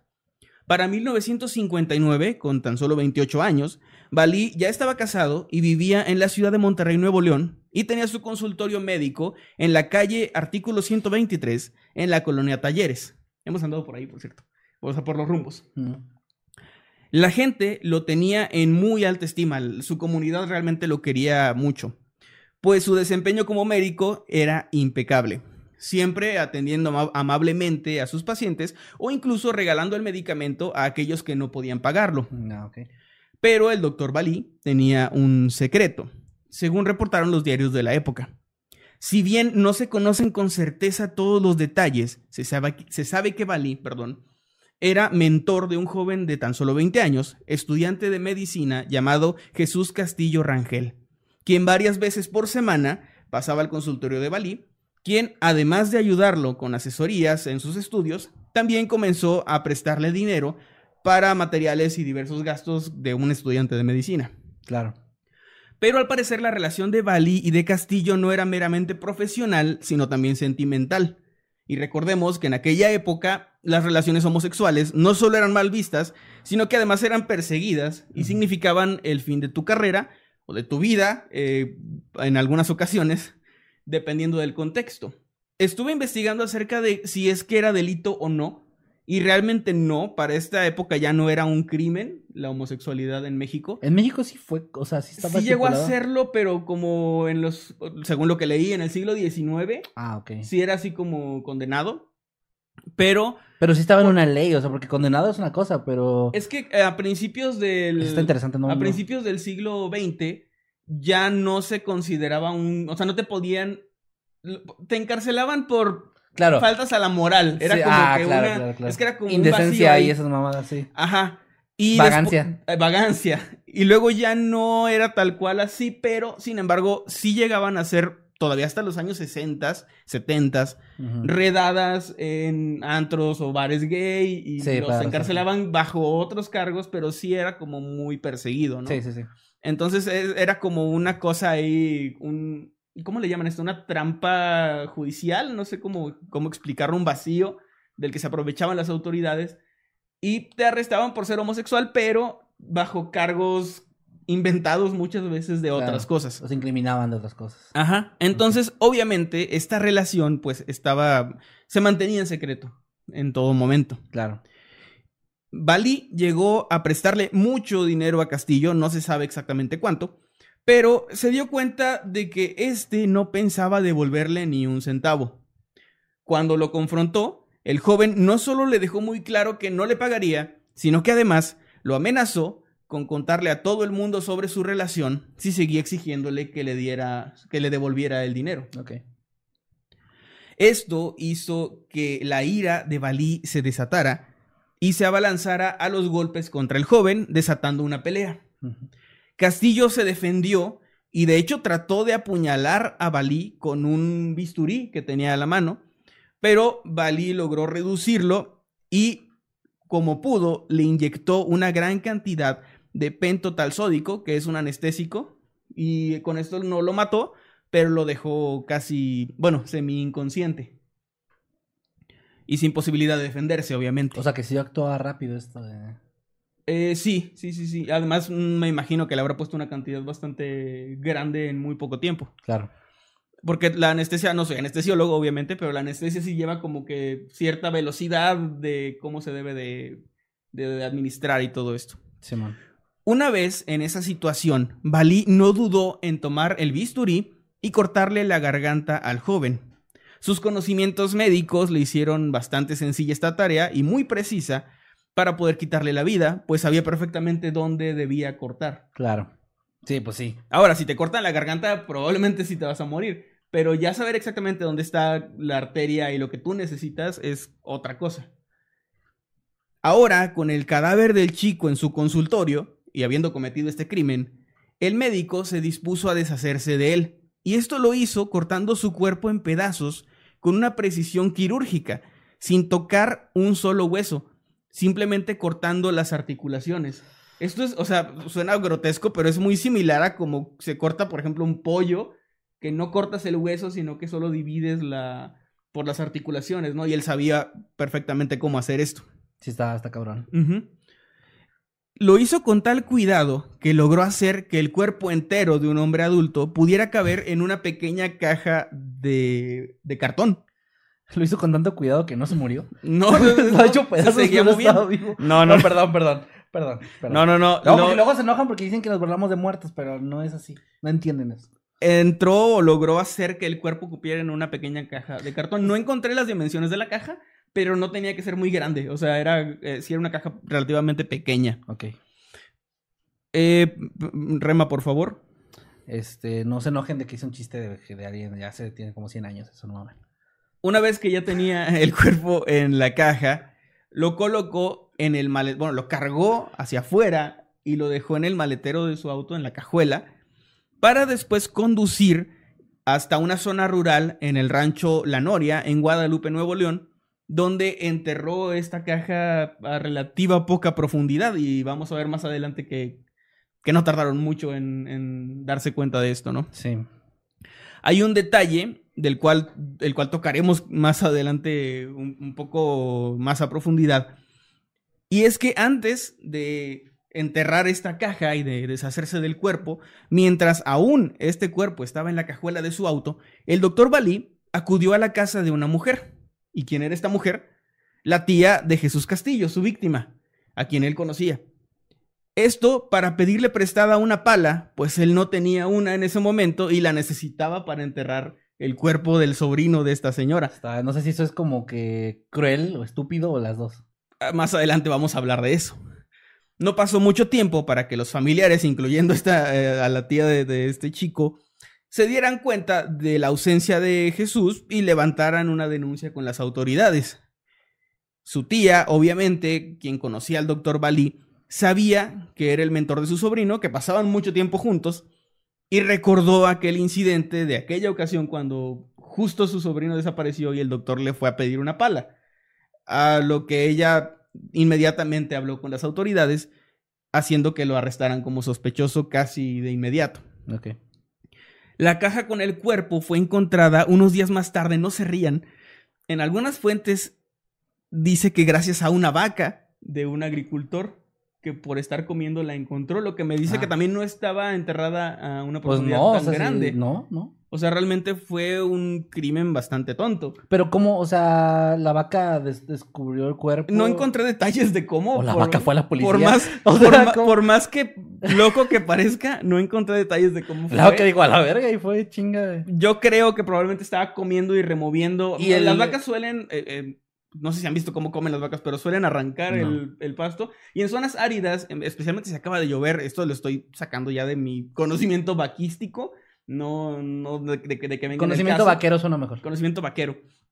Pero si está medio. Cuando llueve y la, y la tierra se suelta y se hacen como grietas en todo el suelo, es muy fácil arrancar el pasto. Entonces, si la vaca estaba por ahí y movió demasiado, pudo arrancar un pedazo muy grande y descubrir que había una caja eh, semienterrada a poca profundidad. Y me imagino que el agricultor, el ganadero más bien que el dueño de la vaca lo habrá encontrado. Que- pero me sea- disculpo mucho porque no tengo la cronología de la vaca. No, pero qué cabrón que la una vaca en Tamaulipas fue más efectiva que la policía del- lo- de Fayetteville Sí. Haciendo un trabajo de detective. No, luego la policía dijo que la caja nunca existió. Ah, que la no, vaca, no es cierto. Que la vaca no que la vaca no existía. No, no es cierto. Ahora, esto lo encontré en algunas fuentes. En otras simplemente dicen que las autoridades encontraron la caja, pero dudo mucho que la hayan encontrado de la nada. Ah, sí, no. Así que yo, yo creo en la historia de la vaca. yo también. Yo creo en la vaca.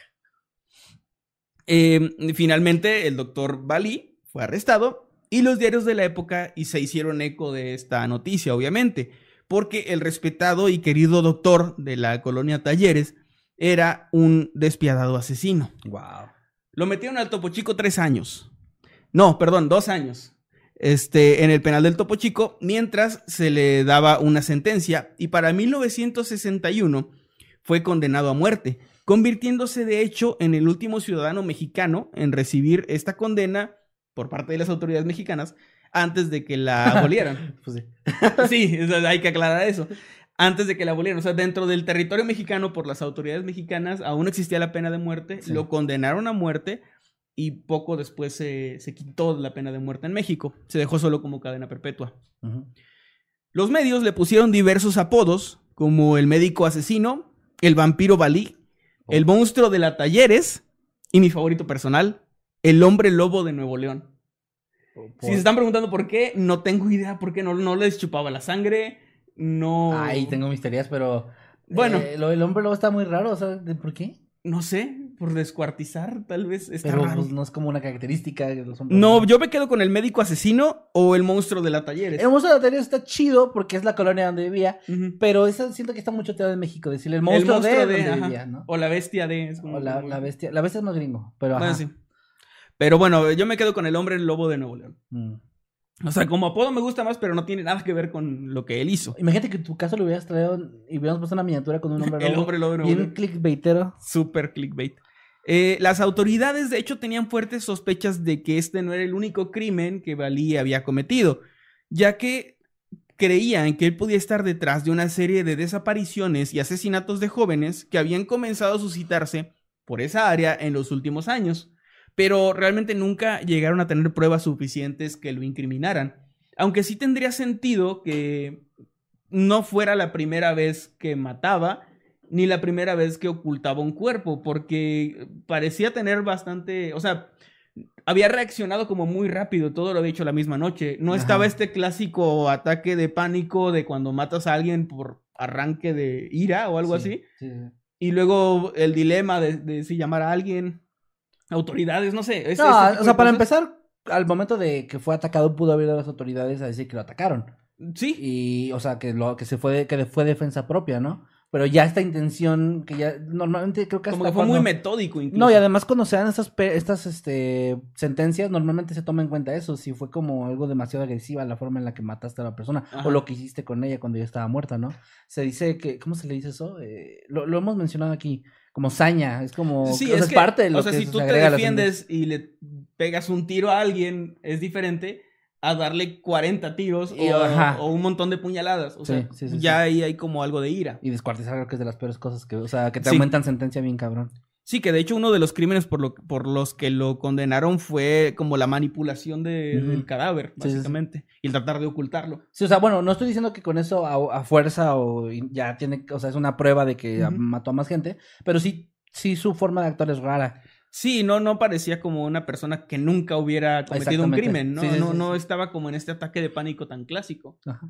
Eh, no era una reacción normal, digamos. No. Durante su interrogatorio y juicio, Bali aceptó e incluso contó orgulloso cómo fue que había asesinado y desmembrado el cuerpo de Jesús Castillo, jactándose de ser un hombre muy inteligente y de tener conocimientos médicos tan precisos que lo habían ayudado a llevar a cabo su crimen. Ok.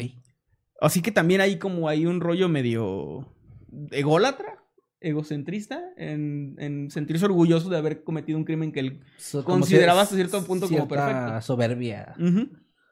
Ok. Bali no llegó a ser ejecutado, ya que su servicio como médico en la prisión, que es lo que les conté en un inicio, él atendía reos y atendía incluso eh, guardias y gente que trabajaba en la prisión como médico, porque de hecho sí era un buen médico, eh, cu- en cuanto a lo, a lo que un médico, a la función de un médico, pues lo hacía bien. Sí. Su buen comportamiento también y, su abogado lo ayudaron a reducir esta condena y a pasar solamente 20 años en la cárcel. Se sabe muy poco de su vida después de que fue liberado.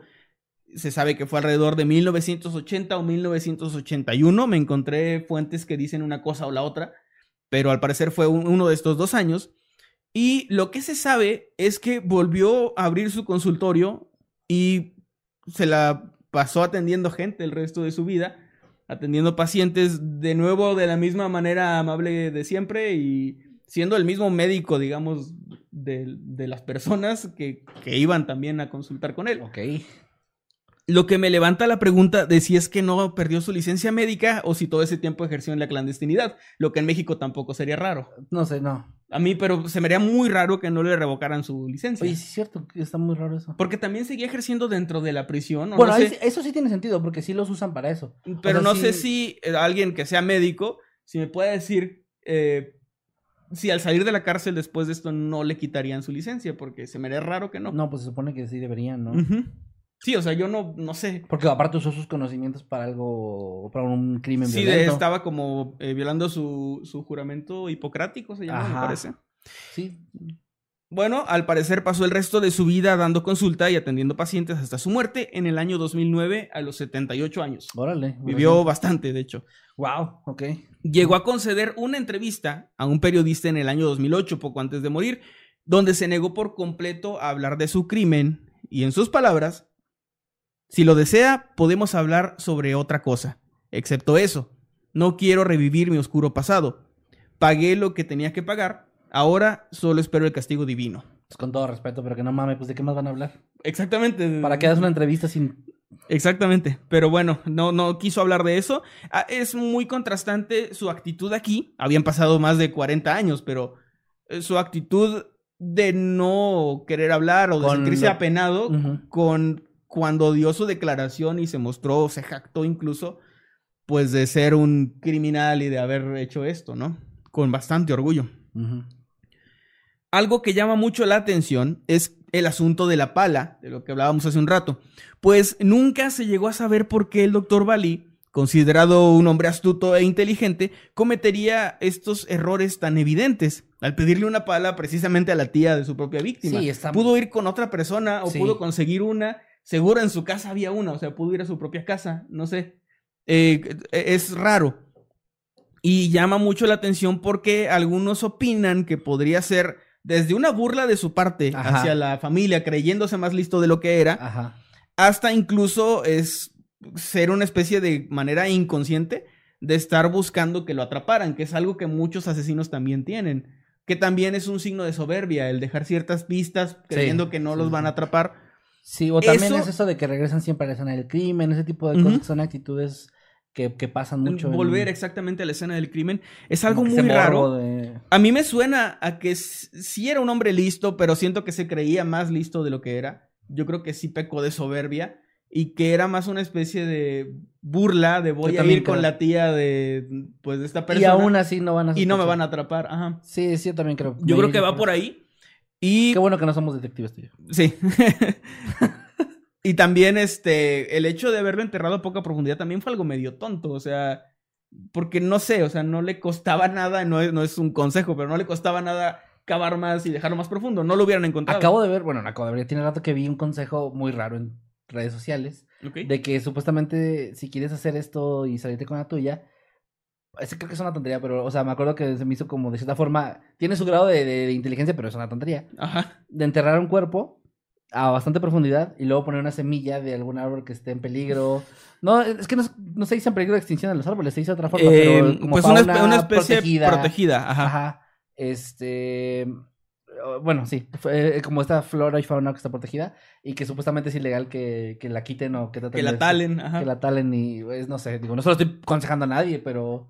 Pero dije, bueno. O sea, sí había formas más inteligentes de hacer eso, la verdad. Sí. Si una vaca lo descubrió, está, estaba muy mal hecho. Sí, exactamente. Yo creo que, que sí era, o, o sea, no dudo que fuera una persona inteligente, bastante capaz en su trabajo, pero creo que sí tenía un nivel de soberbia que lo hacía sentirse más inteligente de lo que era. Sí. Yo creo que eso fue lo que lo terminó condenando y es un secreto básicamente que él se llevó a la tumba, porque pues nunca habló del asunto, nunca dijo exactamente qué pasó, nunca aceptó tampoco que fuera su pareja el, el Ah, chico, esto era más como una especie de conjetura Rumor, o ajá. cosas de los medios y también de las autoridades por, por la situación. Entonces no Eh, sabe que dijo eso de que Es le que iba a se sabe que le debía dinero. No, no, pero eso de que le iba, a- iba a, a No, es que todo, todo es muy difuso porque mucho eh, viene de los medios de la época, que también eran medios de, oye, este güey es un, es un asesino y era homosexual. Sí, como claro, si claro. fuera una, o sea, como que esto es peor, ¿eh? O sea, es Ajá. asesino sí, como, como los, la gente normal, pero también era homosexual. O sea, como que estaba mucho también este estigma, ¿no? Sí, sí. Entonces, y vendía. Claro Entonces, sí.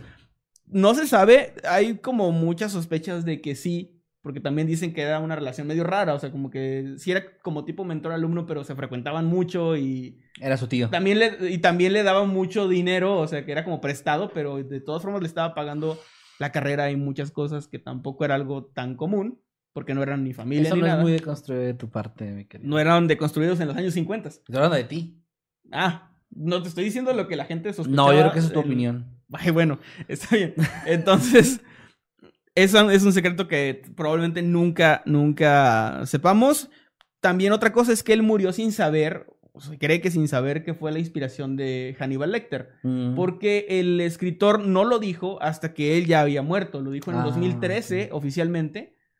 Y lo dijo en el prólogo de un, de un libro, me parece. Oh, también tardó mucho en decirlo. Eh, sí, supongo que porque seguía vivo el doctor. O sea, como que no quería decirlo. Ha de estado conmigo este Harris, ¿no? Todo el tiempo. Probablemente. Que no venga a verme, por favor. Porque pues luego lo liberaron. De hecho, lo llamó doctor Salazar. O sea, le dio como otro nombre. Y luego ya se supo que se refería a él.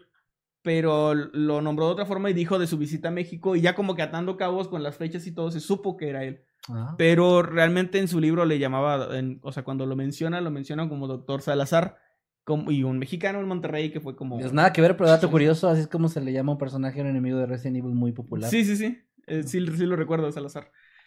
Y pues bueno, realmente ese es todo, ese es todo el, el caso de Muy buen caso, Lecter mexicano. Está muy interesante. Yo la verdad no lo conocía y, y qué raro siendo alguien que además vivió muchos años en, en Tamaulipas no escuchar. Eso sí está... No es una historia tan conocida, ¿eh? Por lo que estuve Debería viendo. ser. Por lo que estuve viendo, no es tan conocida. Y se volvió muy, mucho más popular después de 2013, cuando, Ah, cuando se dijo de esto. Porque antes de eso era solo como un crimen de los 50 que salió en, la- en las noticias en su momento, pero, Pero que pues nadie más como que le dio tanto seguimiento. Ok. pues También muy- por eso hay poca información. eh, está- o sea, aparte lo investigaste muy bien, güey, porque sí venía, o sea, si hay poca información de eso, sí lo, lo completaste muy chido. Muy buen caso, muy buen caso. De hecho, Gracias. estuve viendo el chat eh, por partes y a la gente le, le gustó bastante. También estaba muy entretenido. Gracias. Ahí pueden poner sus opiniones. Igual lo pueden hacer O en los grupos. en los grupos de, de Noctámbulos. Bueno, en el grupo de Noctámbulos pueden poner ahí si ustedes saben algo más del caso. Si son de Monterrey, seguro saben cosas porque la gente de ahí dice cosas que luego no son oficiales, pero que, que se saben, ¿no? Sí. Seguro sus abuelitos o bisabuelitos, si son de Monterrey, habrán escuchado de este caso o les habrá tocado vivirlo cuando los medios lo, lo difundieron. Debe ser interesante.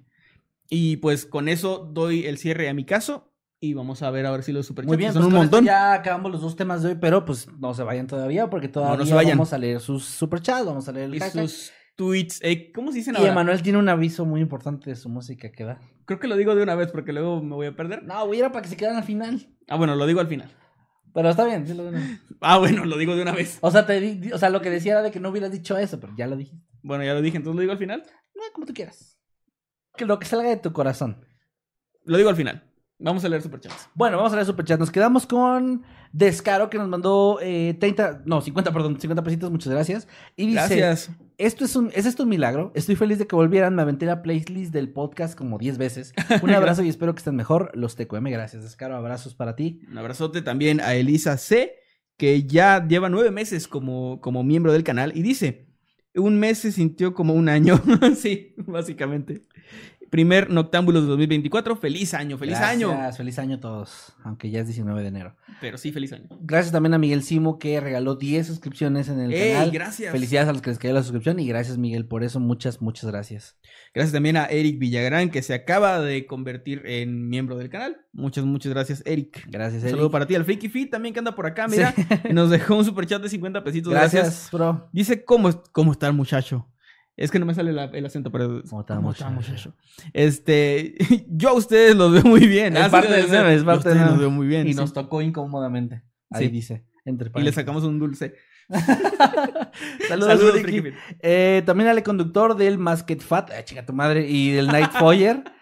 Perdón, digo, nos dejó un superchat, te quiero mucho. Dice, ya tenía tiempo sin mandar mi granito de arena. Si los chicos del canal fueran personajes del Chavo del 8, ¿quiénes serían y por qué? No quiero saber. No chinga su madre sé. los que respondan ñoño. No sé, no sé. Eh, Efraín Ryu nos manda un superchat de 10 pesos. Y es su primer superchat, muchas gracias. Ey, gracias, Frain.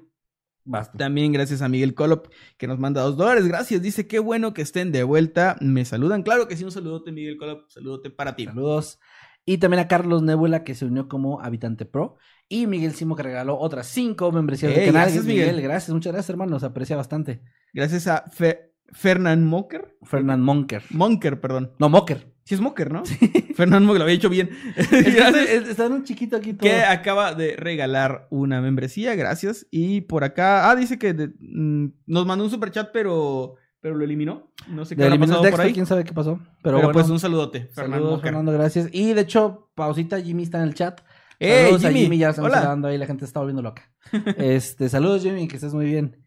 Que sí todavía trabaja en el canal, porque luego hay gente que. Sí, ahí anda no, Jimmy todavía. desde que lo corrieron desde Noctámbulos. ¡Ah, chinga! Sí, no, los Eh, odia. Se fue. Primero nunca lo corrimos, se fue. Y luego nos mudamos de ciudad, no sé dónde está. O sea, es muy fácil. Y si un día vienes para acá, Jimmy, estás invitadísimo. Sí, claro. Eh, gracias a Leonardo Corachi, que está Ey, cumpliendo ocho meses como miembro pro del canal. Y nos dice: Los extrañé mucho, ya no se vayan o lloro. Ah. Gracias, Leonardo. Muchas gracias. Gracias. Abrazos. También a Carlos Nebula, un saludote que ya tiene dos meses como, como miembro del canal. Dice, me alegra verlos de nuevo, admiro mucho su trabajo. Gracias, Muchas gracias. bro, Muchas gracias. Eh, también acá dice Isabel Monroy.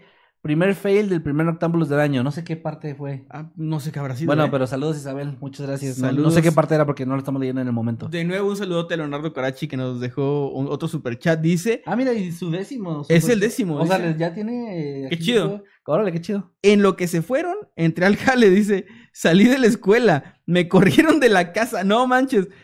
¿Bajé qué? Grindr. Grinder. Viví con un, con un Amix, eh, salí del jale, me devolví a mi trabajo. A mi rancho, a mi rancho. A mi rancho, perdón. Me conseguí otro jale y entré a la crisis de los 20. ¿Existe la crisis de los 20? Es que que, la, que la crisis de los 20 no es ponerse bien pedo y, Eh, los- la y gente que salir tiene de fiesta. 20 años de que, ay, Por no, favor. ya estoy bien vieja. La crisis de los Espérense 20. llegar a los 30 mil. Si alguien vuelve a decir la crisis de los 20, creo que voy a gritar.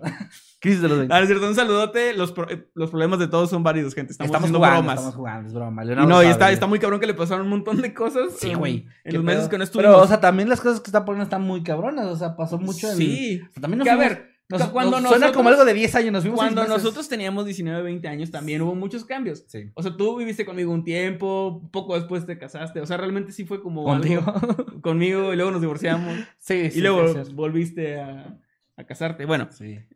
pero, Sí, pero, pero mi psicólogo me dijo que ya no habláramos de eso. Bueno, Francisque se unió como Gran habitante VIP, muchas gracias. Y también eh, Sam Walker está cumpliendo 39 meses como habitante God y dice, joder, esto es cine. Saludos, Calvario, saludos. Gracias. De nuevo, de nuevo, Leonardo Carachi, muchas gracias. Dice, dice, hablando de, me mandan un saludo por mi cumpleaños, cumplí el 7, pero este es el stream más cercano a mi cumple que han hecho y hay que aprovechar. Sí, pues, ah, es que Perdón, también en- en enero siempre nos vamos. Sí, en enero es- siempre, sí. Es común que no estemos. Y pues, eh, claro que sí, un saludote, muy, muy feliz cumpleaños, Leonardo, un abrazote y que estés muy bien. Feliz cumpleaños atrasado, muy atrasado. Y vas a ver pero- que ya la vida después de los 20 se pasa muy rápido, así que... Se pasa rápido Disfruta, y... disfruta hasta tus problemas, porque luego ya van a. Hasta los extraños, güey. Uno ya van a estar como muy, Uno, muy uno atrás. es bien pinche así de que de extrañas. Ay, ojalá tuviera pedos con mi papá todavía. Sí. Estás loco, güey. te- No sé. Bueno, yo al menos. Eh, Ay, me perdí aquí. Alfredo Gaitán. Bueno, yo los leo mientras. Alfredo Gaitán eh, se está uniendo como habitante Ya. VIP. Muchas gracias. Y también Hernán Nayeli nos manda un superchat de 20 pesitos que dice: Ya extrañaba los viernes de Noctámbulos, los TQM. Gracias, Nayeli, que estés muy bien. Te mando un abrazo muy fuerte. Un Y saludo. Iba a decir un abrazo, pero no, un saludo. No, un abrazo, güey. Bueno, un abrazo a tus piernas. que, di, que, que mandó, mandaron un, un superchat porque trabajan, tienen jale. La de chambear se la saben. Y dice: Me ofende que Kevin, cuando leyeron el iceberg, haya dicho que, que no es ingeniero, cuando claramente medio lo es. No, Yo no. ¿qué- ¿Cómo dice? no Eh, me sale metro correo. Ah, ya no me sale metro correo. Ya. Este, yo no soy ingeniero y no soy medio Eres, ingeniero. eres técnico Soy superior. técnico superior universitario, pero es- no, es ingen- no es media ingeniería, no es una ingeniería. A ver, no me den un título que no tengo, gente. Soy un pinche nini. Sí. Y yo no me sé la de chambear porque soy youtuber. Y Román J nos manda dos dólares. Muchas gracias, Román. Un saludote. Dice, Ay, qué no, bueno que perdió. regresaron. Ya iba a... ¿Qué? Ya iba a delatar al que es gay. No, no, Román, por favor. No ah, ya, ya, ya estoy aquí. Este. ya iba a delatar que es gay, dice. y tú no, no. Eh, la Catrina de Meclán. No, porque por son los años 50. Por cierto, para los que están aquí en video, esta, esta maquetita, este diorama, se podría decir que está aquí atrás de nosotros. No se los hemos mostrado de cerca. Creo que. No, sí, ¿no? Cuando Sí. nos lo regaló, creo que sí lo mostramos. Eh, este diorama hermoso o ¿Se acuerdan de nuestro set en Matamoros? Es- esta es la oficina de Matamoros, sí. Que de hecho ahorita que lo volteaste, qué bueno que lo volteas para que se vea bien que tiene aquí los Sí. logos. Estamos para la gente que está en puro audio, pues perdón. Ahí estamos Ahí nosotros, estamos nuestras nosotros. siluetas. Y acá hay un, un bosquecito. Está muy bonito. Y bueno, la Catrina precisamente de mi clan es quien nos regaló esta hermosura del set de Matamoros. De hecho, acá hay muchos ya regalitos. ver en el fondo. Algunos no se alcanzan a ver también, pero aquí hay muchos regalitos y nos faltan otros, pero ya no hay tanto espacio. Gracias por los regalos que nos dan siempre. Gracias. Y bueno, voy a leer lo que nos mandó, que es, hola chicos, feliz regreso de Noctámbulos. Ya me faltaba mi podcast los viernes, los quiero. Gracias, Catrina de mi clan. Un abrazo muy grande. Gracias también a Shanat Camarillo que eh, está enviando a nosotros super chat. Dice que no se pierda la bonita costumbre de mandarle saludos a mi mamá, que la amo. Chicos, No. los TQM súper feliz de tenerlos de regreso, viejos sabrosos. Gracias, Un Shanat, saludote. Shanat, un saludote a tu, a tu mami, a Rocío. Que estén muy, muy bien y un abrazote. Ok, por acá también dice. Ah, ya entendí. ¿Qué? ¿El Que, que no, no, no, ya entendí, ya entendí el, el mame de lo de que soy medio ingeniero. Mis piernas sí son ingenieras. ya entendí, güey, qué chingados, ¿qué es esto? Y nosotros, no, eres, eres técnico superior. No. Yo pensaba que estaban confundidos, en serio. No, eres no, ya medio vi- ingeniero. Soy medio, bueno. Ok. Perdón en Inges. Sí, sí, al parecer. Bueno, Dark M4 Death nos manda un super chat, muchas gracias. Y dice: ¿Me puedes mandar saludo con voz de chilango? Con voz de chilango. ¿Tú puedes imitar el acento chilango? No creo, nunca lo he hecho. Pues yo tampoco, o sea. A no- ver, ha- haz una muestra y yo te sigo. Haz una muestra y yo te sigo. Haz una muestra y yo te sigo. Algo así, pero no me sale bien. Es Hola, ¿sabes ¿qué pasa? tal? Buenos días, tardes o noches. Es que, o sea, depende cómo lo Los hagas. saludo a su amigo, el Nightcrawler. Eh, El iCrawlers. ¿Sabes qué pasa, güey? Que, que también el acento chilango es, lo exageran mucho cuando lo imitan. Y es lo que yo trato de no hacer, pero creo que no me queda también. Mm. Bueno. Saludos, M4. Ahí está. Saludos. Ahora, Carlos el Suculento 69 nos mandó 50 pesitos y dice: Buenas y suculentas noches. Me mama que tiene como un personaje y todo. Sí, qué chido. Ya los extrañaba, me mandarían un saludo, por favor. Claro que sí, Carlos el Ey, Suculento. sí. Saludos, que estés muy bien, hermano. Y que sigas Saludos suculento. para ti. También Isabel Monroy de nuevo nos manda un super chat. Dice, qué bueno que regresan. Ya vi como 830 millones. No, no es cierto, no voy a leer eso. Pero bueno, muchos capítulos. Muchas veces. Bueno, yo el capítulo 149 y 149.5. No, el 150, te estás confundiendo. Nos estás confundiendo aquí. También gracias a Milena Miller que nos mandó 50 pesos argentinos y dice, saludos chicos, me pueden mandar un saludo como locutor para mí y para mi tío Johnny, alias Seiya Core o Half-Life Dev. Y le decimos Johnny Seiya Core o Half-Life Dead. Pues a Johnny, alias... Pues, eh, o sea, todo completo. Ok. Apréndatelo. Y ella es Milena Miller, ¿verdad? Ajá. Hola, ¿qué tal? Buenos días, tardes o noches. Los saludos a su amigo Nightcrawler.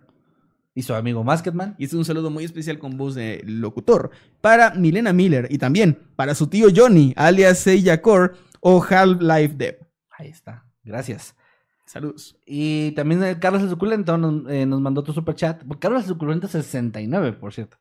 Soy el soy del municipio y no sabéis historia. Ah, fíjate. mira, eres tamaulipeco, Órale. paisano. Va. Un abrazote a la gente de, de Méndez y de todo Tamaulipas.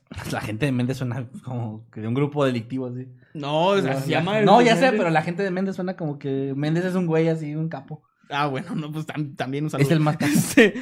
Eh, el más. Eh, Magnus Aristos Kratos, un saludote para ti. Nos manda un súper, súper chat. Muchas gracias. Dice: Saludos, chicos. eh, larga vida a Mundo Crepas. Gracias, Magnus. Muchas, muchas gracias. También por acá, Dross, no, perdón, Cross, Cross. nos dice, bueno, nos manda un superchat, gracias, y dice, gritos de perra loca, por fin Octámbulo 150, el 149.5 estuvo bueno, No, no, no. Ese es el 151. Se están confundiendo. solicito saludo con voz de locutor y persignación a través de ambos, al revés de ambos, Al revés. no voy a hacer eso, ¿para cuándo otra parte de Secretos de la Biblia? Buenos temas, gracias. Es- Ah, estaría eh, chido. Hicimos, Eh, hicimos Secretos- se está confundiendo el canal, o sí hicimos Secretos de la No, Biblia. hice- hicimos, bueno, yo hice uno acerca de como de ciertos pasajes de la Biblia que estaban medio raros. Ah, ok, bueno, ahí está. Este. No voy a persignar a porque hay gente que se va a ofender y sobre todo mi abuelita Hola, ¿qué tal? Buenos días, tardes o noches. Los saludos a su amigo Nightcrawler. y su amigo Masketman. Hice un saludo súper especial persignado al revés para No, Cross. No, yo no, abuelita, te lo juro. Saludos. Déjenme los persigno ustedes al revés. No, ya los mal. Listo. Ya, ya, valió madre. Bueno, Nirv GTZ nos mandó un superchat de 100 pesos, muchas gracias, y dice, hola chicos, mi novio Brandon y yo estamos muy emocionados de que regresaran para seguir escuchando Noctámbulos. Les mandamos un abrazo y muchos buenos deseos para este año. Gracias, Nirv. a ti y a tu Gracias, novio. gracias. Abrazo a los dos y ojalá que sigan disfrutando el Esto es algo que nunca pedimos, pero la verdad está, estaría bien chido. No, no, no. Estaría bien chido que recomienden el podcast, porque me gusta mucho ver que, bien, que hay gente nueva, o sea, hay gente que no nos conocía. Y pues me gusta ver que el contenido está llegando a más personas. Yo y estaría chido que para este regreso hubiera, o sea, el público creciera y se hiciera una comunidad todavía más fuerte y más bonita. Así Yo que prefiero recomienden dinero. el podcast y manden dinero. Eh, No, vas. no es cierto. No, sí. Eh, ¿Vas? ¿Voy yo? Tú. Un saludote. Ah, no alcanzo a leer bien. Es Nishi, Nishiro K, 123, Nishiro K, o 123. Nishiro K123, que ya, eh, perdón, que se acaba de unir como miembro del canal. Muy, muchas gracias y bienvenido, Nishiro. También a Carla Carrillo, que nos mandó un super chat y dice, manden un saludo para mí y mi esposo Gus. Saludos, Carla y Gus, un saludote. Los, te, los, los TQM dice gracias, nosotros también. Cubita de hielo anda por acá y es- Se volvió a unir a se- las Se membresías. volvió a unir a las membresías. Gracias, Cubita. Gracias, gracias también Cross de nuevo que nos manda dos dólares y dice, sí, no tuvieron sus crisis de los 20. Jaja, No, pero no ve lo que dice Guillermo del Toro de que la crisis de los 20 es una mamada. Y sí tiene razón, tiene razón, güey. Sí. A los 20, No. y a ver, eso es en serio, es un consejo en serio. Tengo 29, Manuel tiene 30. A los 20 van a sentir que el tiempo se les acabó, que ya se les fue el tren, que ya no hicieron nada en su vida y la chingada. Y esto no lo digo yo, lo dice don Guillermo Hotcakes del Toro, eh, que es una eminencia para mí en, en todo el tema creativo. Y es cierto, luego llega, o sea, lo- bueno, yo no, yo no he llegado a los 30, pero sé que tengo mucho por delante todavía y no se me, no se me tiren Yo tanto. pensé que los 30 me iban a pesar mucho, pero me siento muy bien. O sea, realmente siento Solo, que... solo que tu cuerpo empieza a decir, Ah, eso ahora sí. sí ya valió madre. Eso sí, ya me da sueñito a las nueve y media de la noche. Ya Ahorita, ahorita yo ya quiero ya mi te- café ya porque te- si no voy a valer madre. Ya te quieres parar a las 5 a, a echar a agua. barrer, a barrer, güey, de repente decir, ah, la madre, qué ganas tengo de barrer. Pero de echar agua y luego barrer. Y de, y de si, ver, si veo a mi vecino, de decir así como, eh, vecino, ¿qué? ¿Llamero o qué? Y si está lavando su carro le dices, y le sigue con el mío. Sí, ya me están dando ganas de hacer eso. Pero, Pero bueno, bueno, pero fuera de eso, me siento bastante bien. Sí, no, tranquilos, tranquilos. Y sí nos dio la crisis de los 20, pero se les va a pasar. Silver Ferret, gracias por ese super chat. Dice, ah, no, perdón. Ah, no, sí, sí, crisis Sí, de los sí, 20. Y la otra vez dice, hablamos sobre grabar canciones de la radio con un cassette. Bueno, yo nunca hice eso. No, yo tampoco lo hice, pero. Pero pues sí, sea, Sí, así pasa la sí, vida. Debe ser crisis de los 40, esa, esa Ya. que menciona. Gerardo Villela nos manda un superchat, gracias Gerardo, y dice, ya los extrañaba, podría mandarle un saludo a mi novia Wendy Trejo Mesa, que cumplió años este pasado 5 de enero. Claro que sí, un saludote y feliz cumpleaños a Wendy Trejo Mesa. Saludos Wendy, Saludos. feliz cumpleaños. Y también acá a Mari Uribe, Mari Uribe, que nos mandó 200 pesos argentinos, mil gracias, y dice, feliz regreso, extrañaba mucho las noches de Noctámbulos, un saludito, porfa, a los TQM. Mari Saludos. Uribe, te mandamos un fuerte saludo y un abrazo. Y enorme, aquí gracias. de nuevo tus piernitas nos dice, Chingado. en febrero es el último semestre de mi ingeniería. Mira, todavía no son ingenieros No. que están mamando.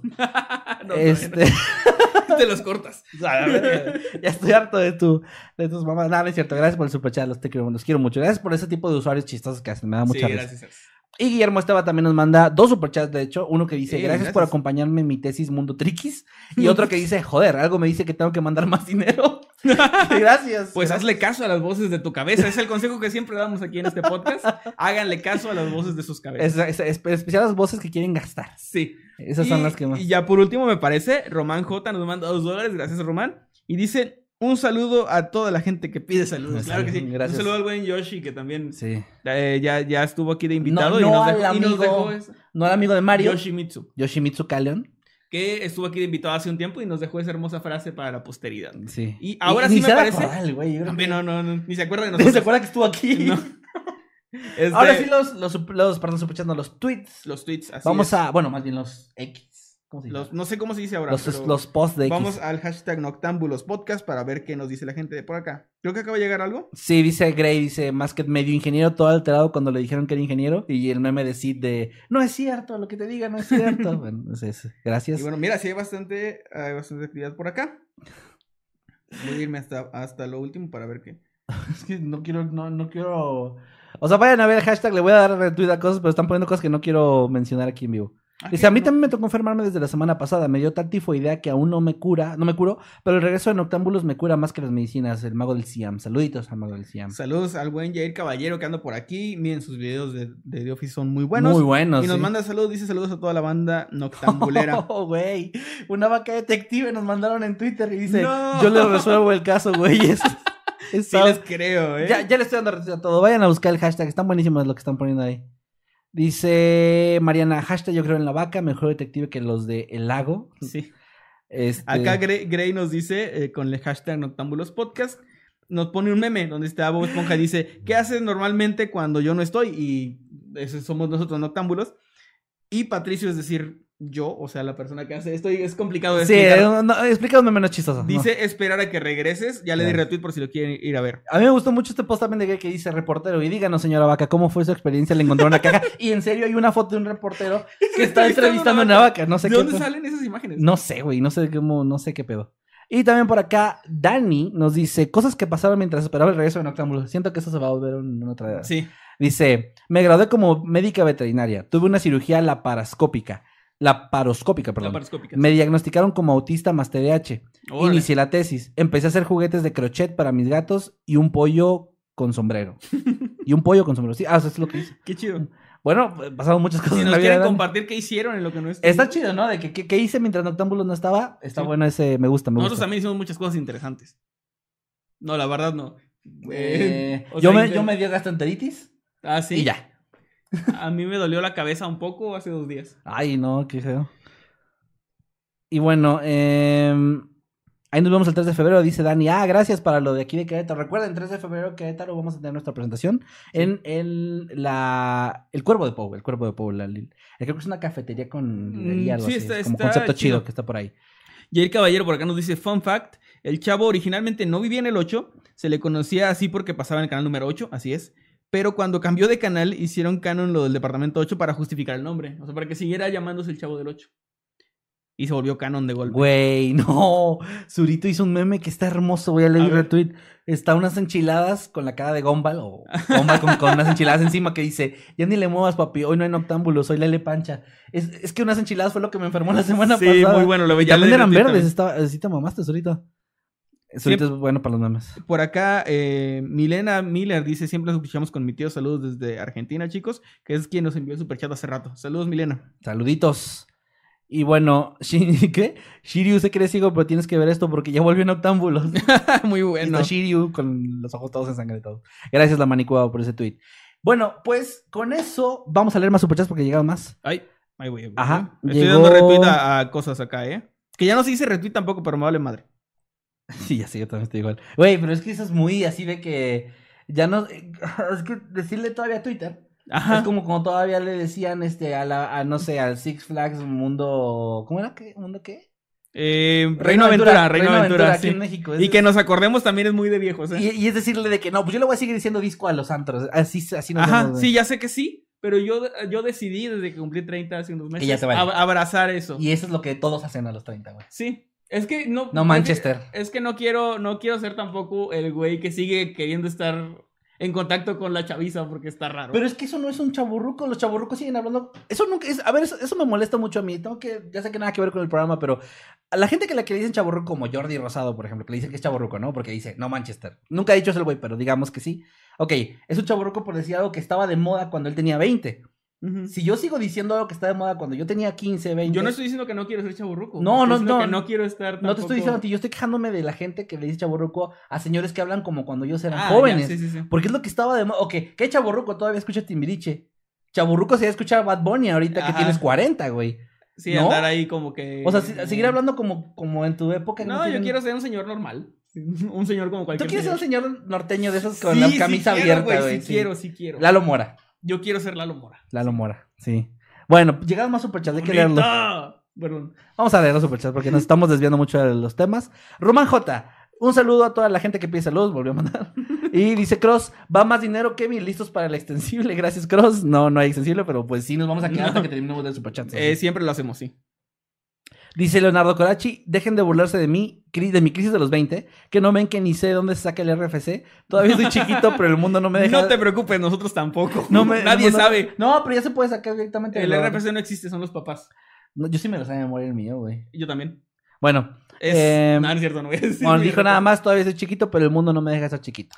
Saludos, Leonardo. Gracias por Saludos y saludos a Julio. A Es que Julio. tiene símbolos raros. Un saludote a Julio que dice: eh, Es tan. ¿Qué? ¿Entretenido? Es entretenido esto, ajá, que me estoy aguantando al extremo ir al baño y ya me suena la tripa. De si me muero, me voy, me voy, me voy a mear, perdón. Dice, uy, mejor ve. O sea, mejor ve. No, mejor yo perder una tripa que perderte un capítulo en Octámbulos Es en cierto, vivo. es cierto también. Porque aparte vamos a borrar el episodio ahorita que se acabe el en vivo, entonces ya no lo van a Sí, poder. esto ya no va a salir en ningún lado. Y Alejandro Reséndiz dice saludos desde Matamoros. Ojalá un día gane algo acá. ¡Ey, saludos! Extrañamos mucho en Octámbulos, feliz regreso. Mira, Alejandro, de hecho, eh, ahorita que lo mencionas, saludos a Matamoros. ¿Era parte del plan o era como de las cosas que platicamos con la editorial de que nos, también nos gustaría mucho? Pero el tema es que Matamoros está en la esquina del país Sí. y sale medio caro ir para allá. Pero vamos a volver a comentar en la editorial a ver si, si se animan en algún Y momento. eventualmente yo creo que sí vamos a hacer algo. Y allá. si no, si no, vamos a hacer un evento clandestino tú y yo Ajá. Y no vamos a vender libros, pero porque pues, no se puede. Pero vamos a vender este el cómic, ahí a lo mejor en Sí, algún momento. Bueno, vamos a parar para- les prometemos que algo vamos a hacer de Matamoros porque claro que nos encantaría. También Abraham Núñez, muchas gracias por el super chat. Dice, no es mucho, pero es trabajo honesto. No, claro que no. Muchas Gracias, Abraham. Agradecemos muchísimo No, los superchats. lo que sea que manden es, de verdad lo agradecemos un montón. Y ahora sí, con eso nos empezamos a despedir porque esto ya se está acabando. Ya se Porque no queremos que se haga un extensible. Este, pero eh, antes de irnos les recordamos nuestras redes sociales. ¿Dónde te pueden encontrar, Emanuel? En todos lados como arroba Emanuel-Night. Y si van y me siguen en Instagram van a encontrarse un reel muy interesante, el último que he subido, donde les anuncio que ya va a salir mi próxima canción. Yo hago música, para que nosotros sepan, hago música. Eh, nunca dije que buena música, pero hago música. Y si ustedes quieren participar en el video musical de mi próxima canción, que es una canción de desamor, el nuevo disco es todo de desamor, me gustó mucho. Eh, tú ya lo has escuchado varias Está muy veces. bueno, está muy bueno, sí. Y el primer sencillo se estrena la próxima semana, pero el video musical se estrena el 14 de febrero, que es bastante poético y bastante cliché, pero es parte de. Y para la, para la realización de este video musical, lo que quiero hacer es involucrarlos a ustedes, porque esta canción se llama Verano del 16, la pri- el primer sencillo. La escribí en directo en Twitch, hago Twitch, bueno, ya no estaba haciendo, pero volveré a hacer Twitch eh, los martes y jueves a las 8 de la noche. La escribí en vivo por Twitch basándome en las experiencias y cosas que me contó mi chat. Sí, estuvo Así que se hizo, dinámica. se hizo una canción bastante chida. Y para el video, lo que quiero es hacer una actividad con ustedes donde me manden un video de 5 a 10 segundos con ustedes sosteniendo una hoja de papel de tamaño carta, de preferencia. Este, con una frase, una cosa que ustedes le quieran decir a su ex y que nunca lo hicieron. No tiene que ser algo precisamente de, de desamor ni de odio. Puede ser algo sano, algo bueno, lo que ustedes quieran. O puede ser también un reclamo si se permiten groserías, porque por ahí me preguntaban de qué es que yo le quiero mentar a su madre. Muy bien, se puede. Se va- el chiste aquí es expresarse, o sea, como que se vale de todo, básicamente. Sí. Si es algo muy fuerte, ya le, lo difumino ahí. Oye, ¿y, y que lo manden en, en vertical o en horizontal? Eh, puede ser en cualquier formato, porque la idea es que se vea como. Muy, Así, en diagonal. muy- no, que se vea como muy orgánico, que pueden ser videos de diferentes Ah, formatos. Entonces puede ser en cualquiera. Si lo hacen en, en vertical, igual está chido, porque sirve para también poder subirlo a TikTok ahora que ya se puede hacer el video completo, por ejemplo, ahí. Estaría chido. Pero la- el único requisito es ese que sea una frase que le quieran enviar a su expareja. ¿Y a dónde te lo para bien o para mal. Y me lo pueden enviar a contacto arroba emanuelnight.com. Night de noche. Night de noche. Eh, sí, Emanuel con doble M. Ahí pueden encontrar, perdón, ahí pueden enviar a ese correo sus videos. Y la fecha límite no hay una como tal, pero sí sería una semana antes del 14 de febrero, básicamente, para poder tener todo a tiempo. Entonces todavía tienen un par de semanitas por ahí para enviarlo, pero si lo quieren hacer de una vez, lo pueden hacer porque no quisiera tampoco que se queden fuera. Alguien que, que a lo mejor lo manda al final y ya no, ya tengo el video hecho o algo así. Pero em, pues ese es el anuncio, viene música nueva y pueden ustedes salir en ese video oficial que está quedando bien bonito. Ya me mandaron varias frases, están bien chidas. Bueno, y a mí me pueden encontrar como arroba Kevin Masketman en todos lados, al canal como arroba Mundo Creepy Oficial. Estamos también en todas las plataformas de podcast, tu plataforma favorita seguro por ahí andamos. Con este podcast Noctámbulos que se resube ahí, les recordamos, se transmite en vivo todos los viernes a las 8 de la noche. Pero también tenemos por allá un podcast que se llama Historias de Mundo Creepy, donde Sí. contamos los relatos como en nuestro canal. Y también le está yendo súper bien. Gracias a esa audiencia. Si hay alguien de aquí que nos escucha ahí, gracias porque nos está yendo muy bien. Y por último, pues ya para despedirnos nada más, les recordamos 3 de febrero, 5 de la tarde, en el Cuervo de Pou, aquí en Querétaro, Querétaro, para que nos vayan a ver. Llega un último super chat que es de tus piernas y dice, Emma, No. solo falta el plan de acción de mi proyecto de titulación y ya no puedo más. Dame un mensaje. con- Masaje. un masaje con final feliz.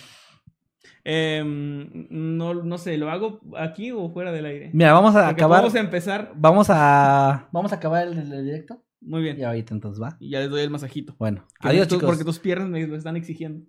Te lo exigen. Nos vemos el próximo viernes. Noctámbulos, 8 de la noche. Gracias por estar. Cuídense mucho, los queremos. Adiós. Noctámbulos regresó, maldita sea. Bye.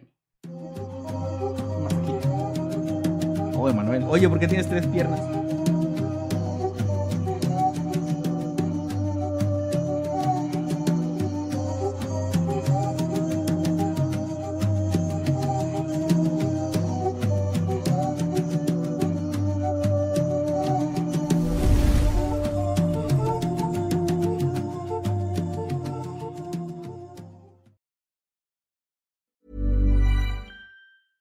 Hey, folks, I'm Mark Marin from the WTF Podcast, and this episode is brought to you by Kleenex Ultra Soft Tissues, your ally to help tackle your allergy symptoms this season. I love the change of seasons, but nobody loves pollen and all those other things floating in the air that make you sneeze during this nice weather. Kleenex Ultra Soft Tissues are hypoallergenic and allergist approved, so fight back against watery eyes and runny noses without worrying about irritating your skin. For this allergy season, grab Kleenex and face allergies head on.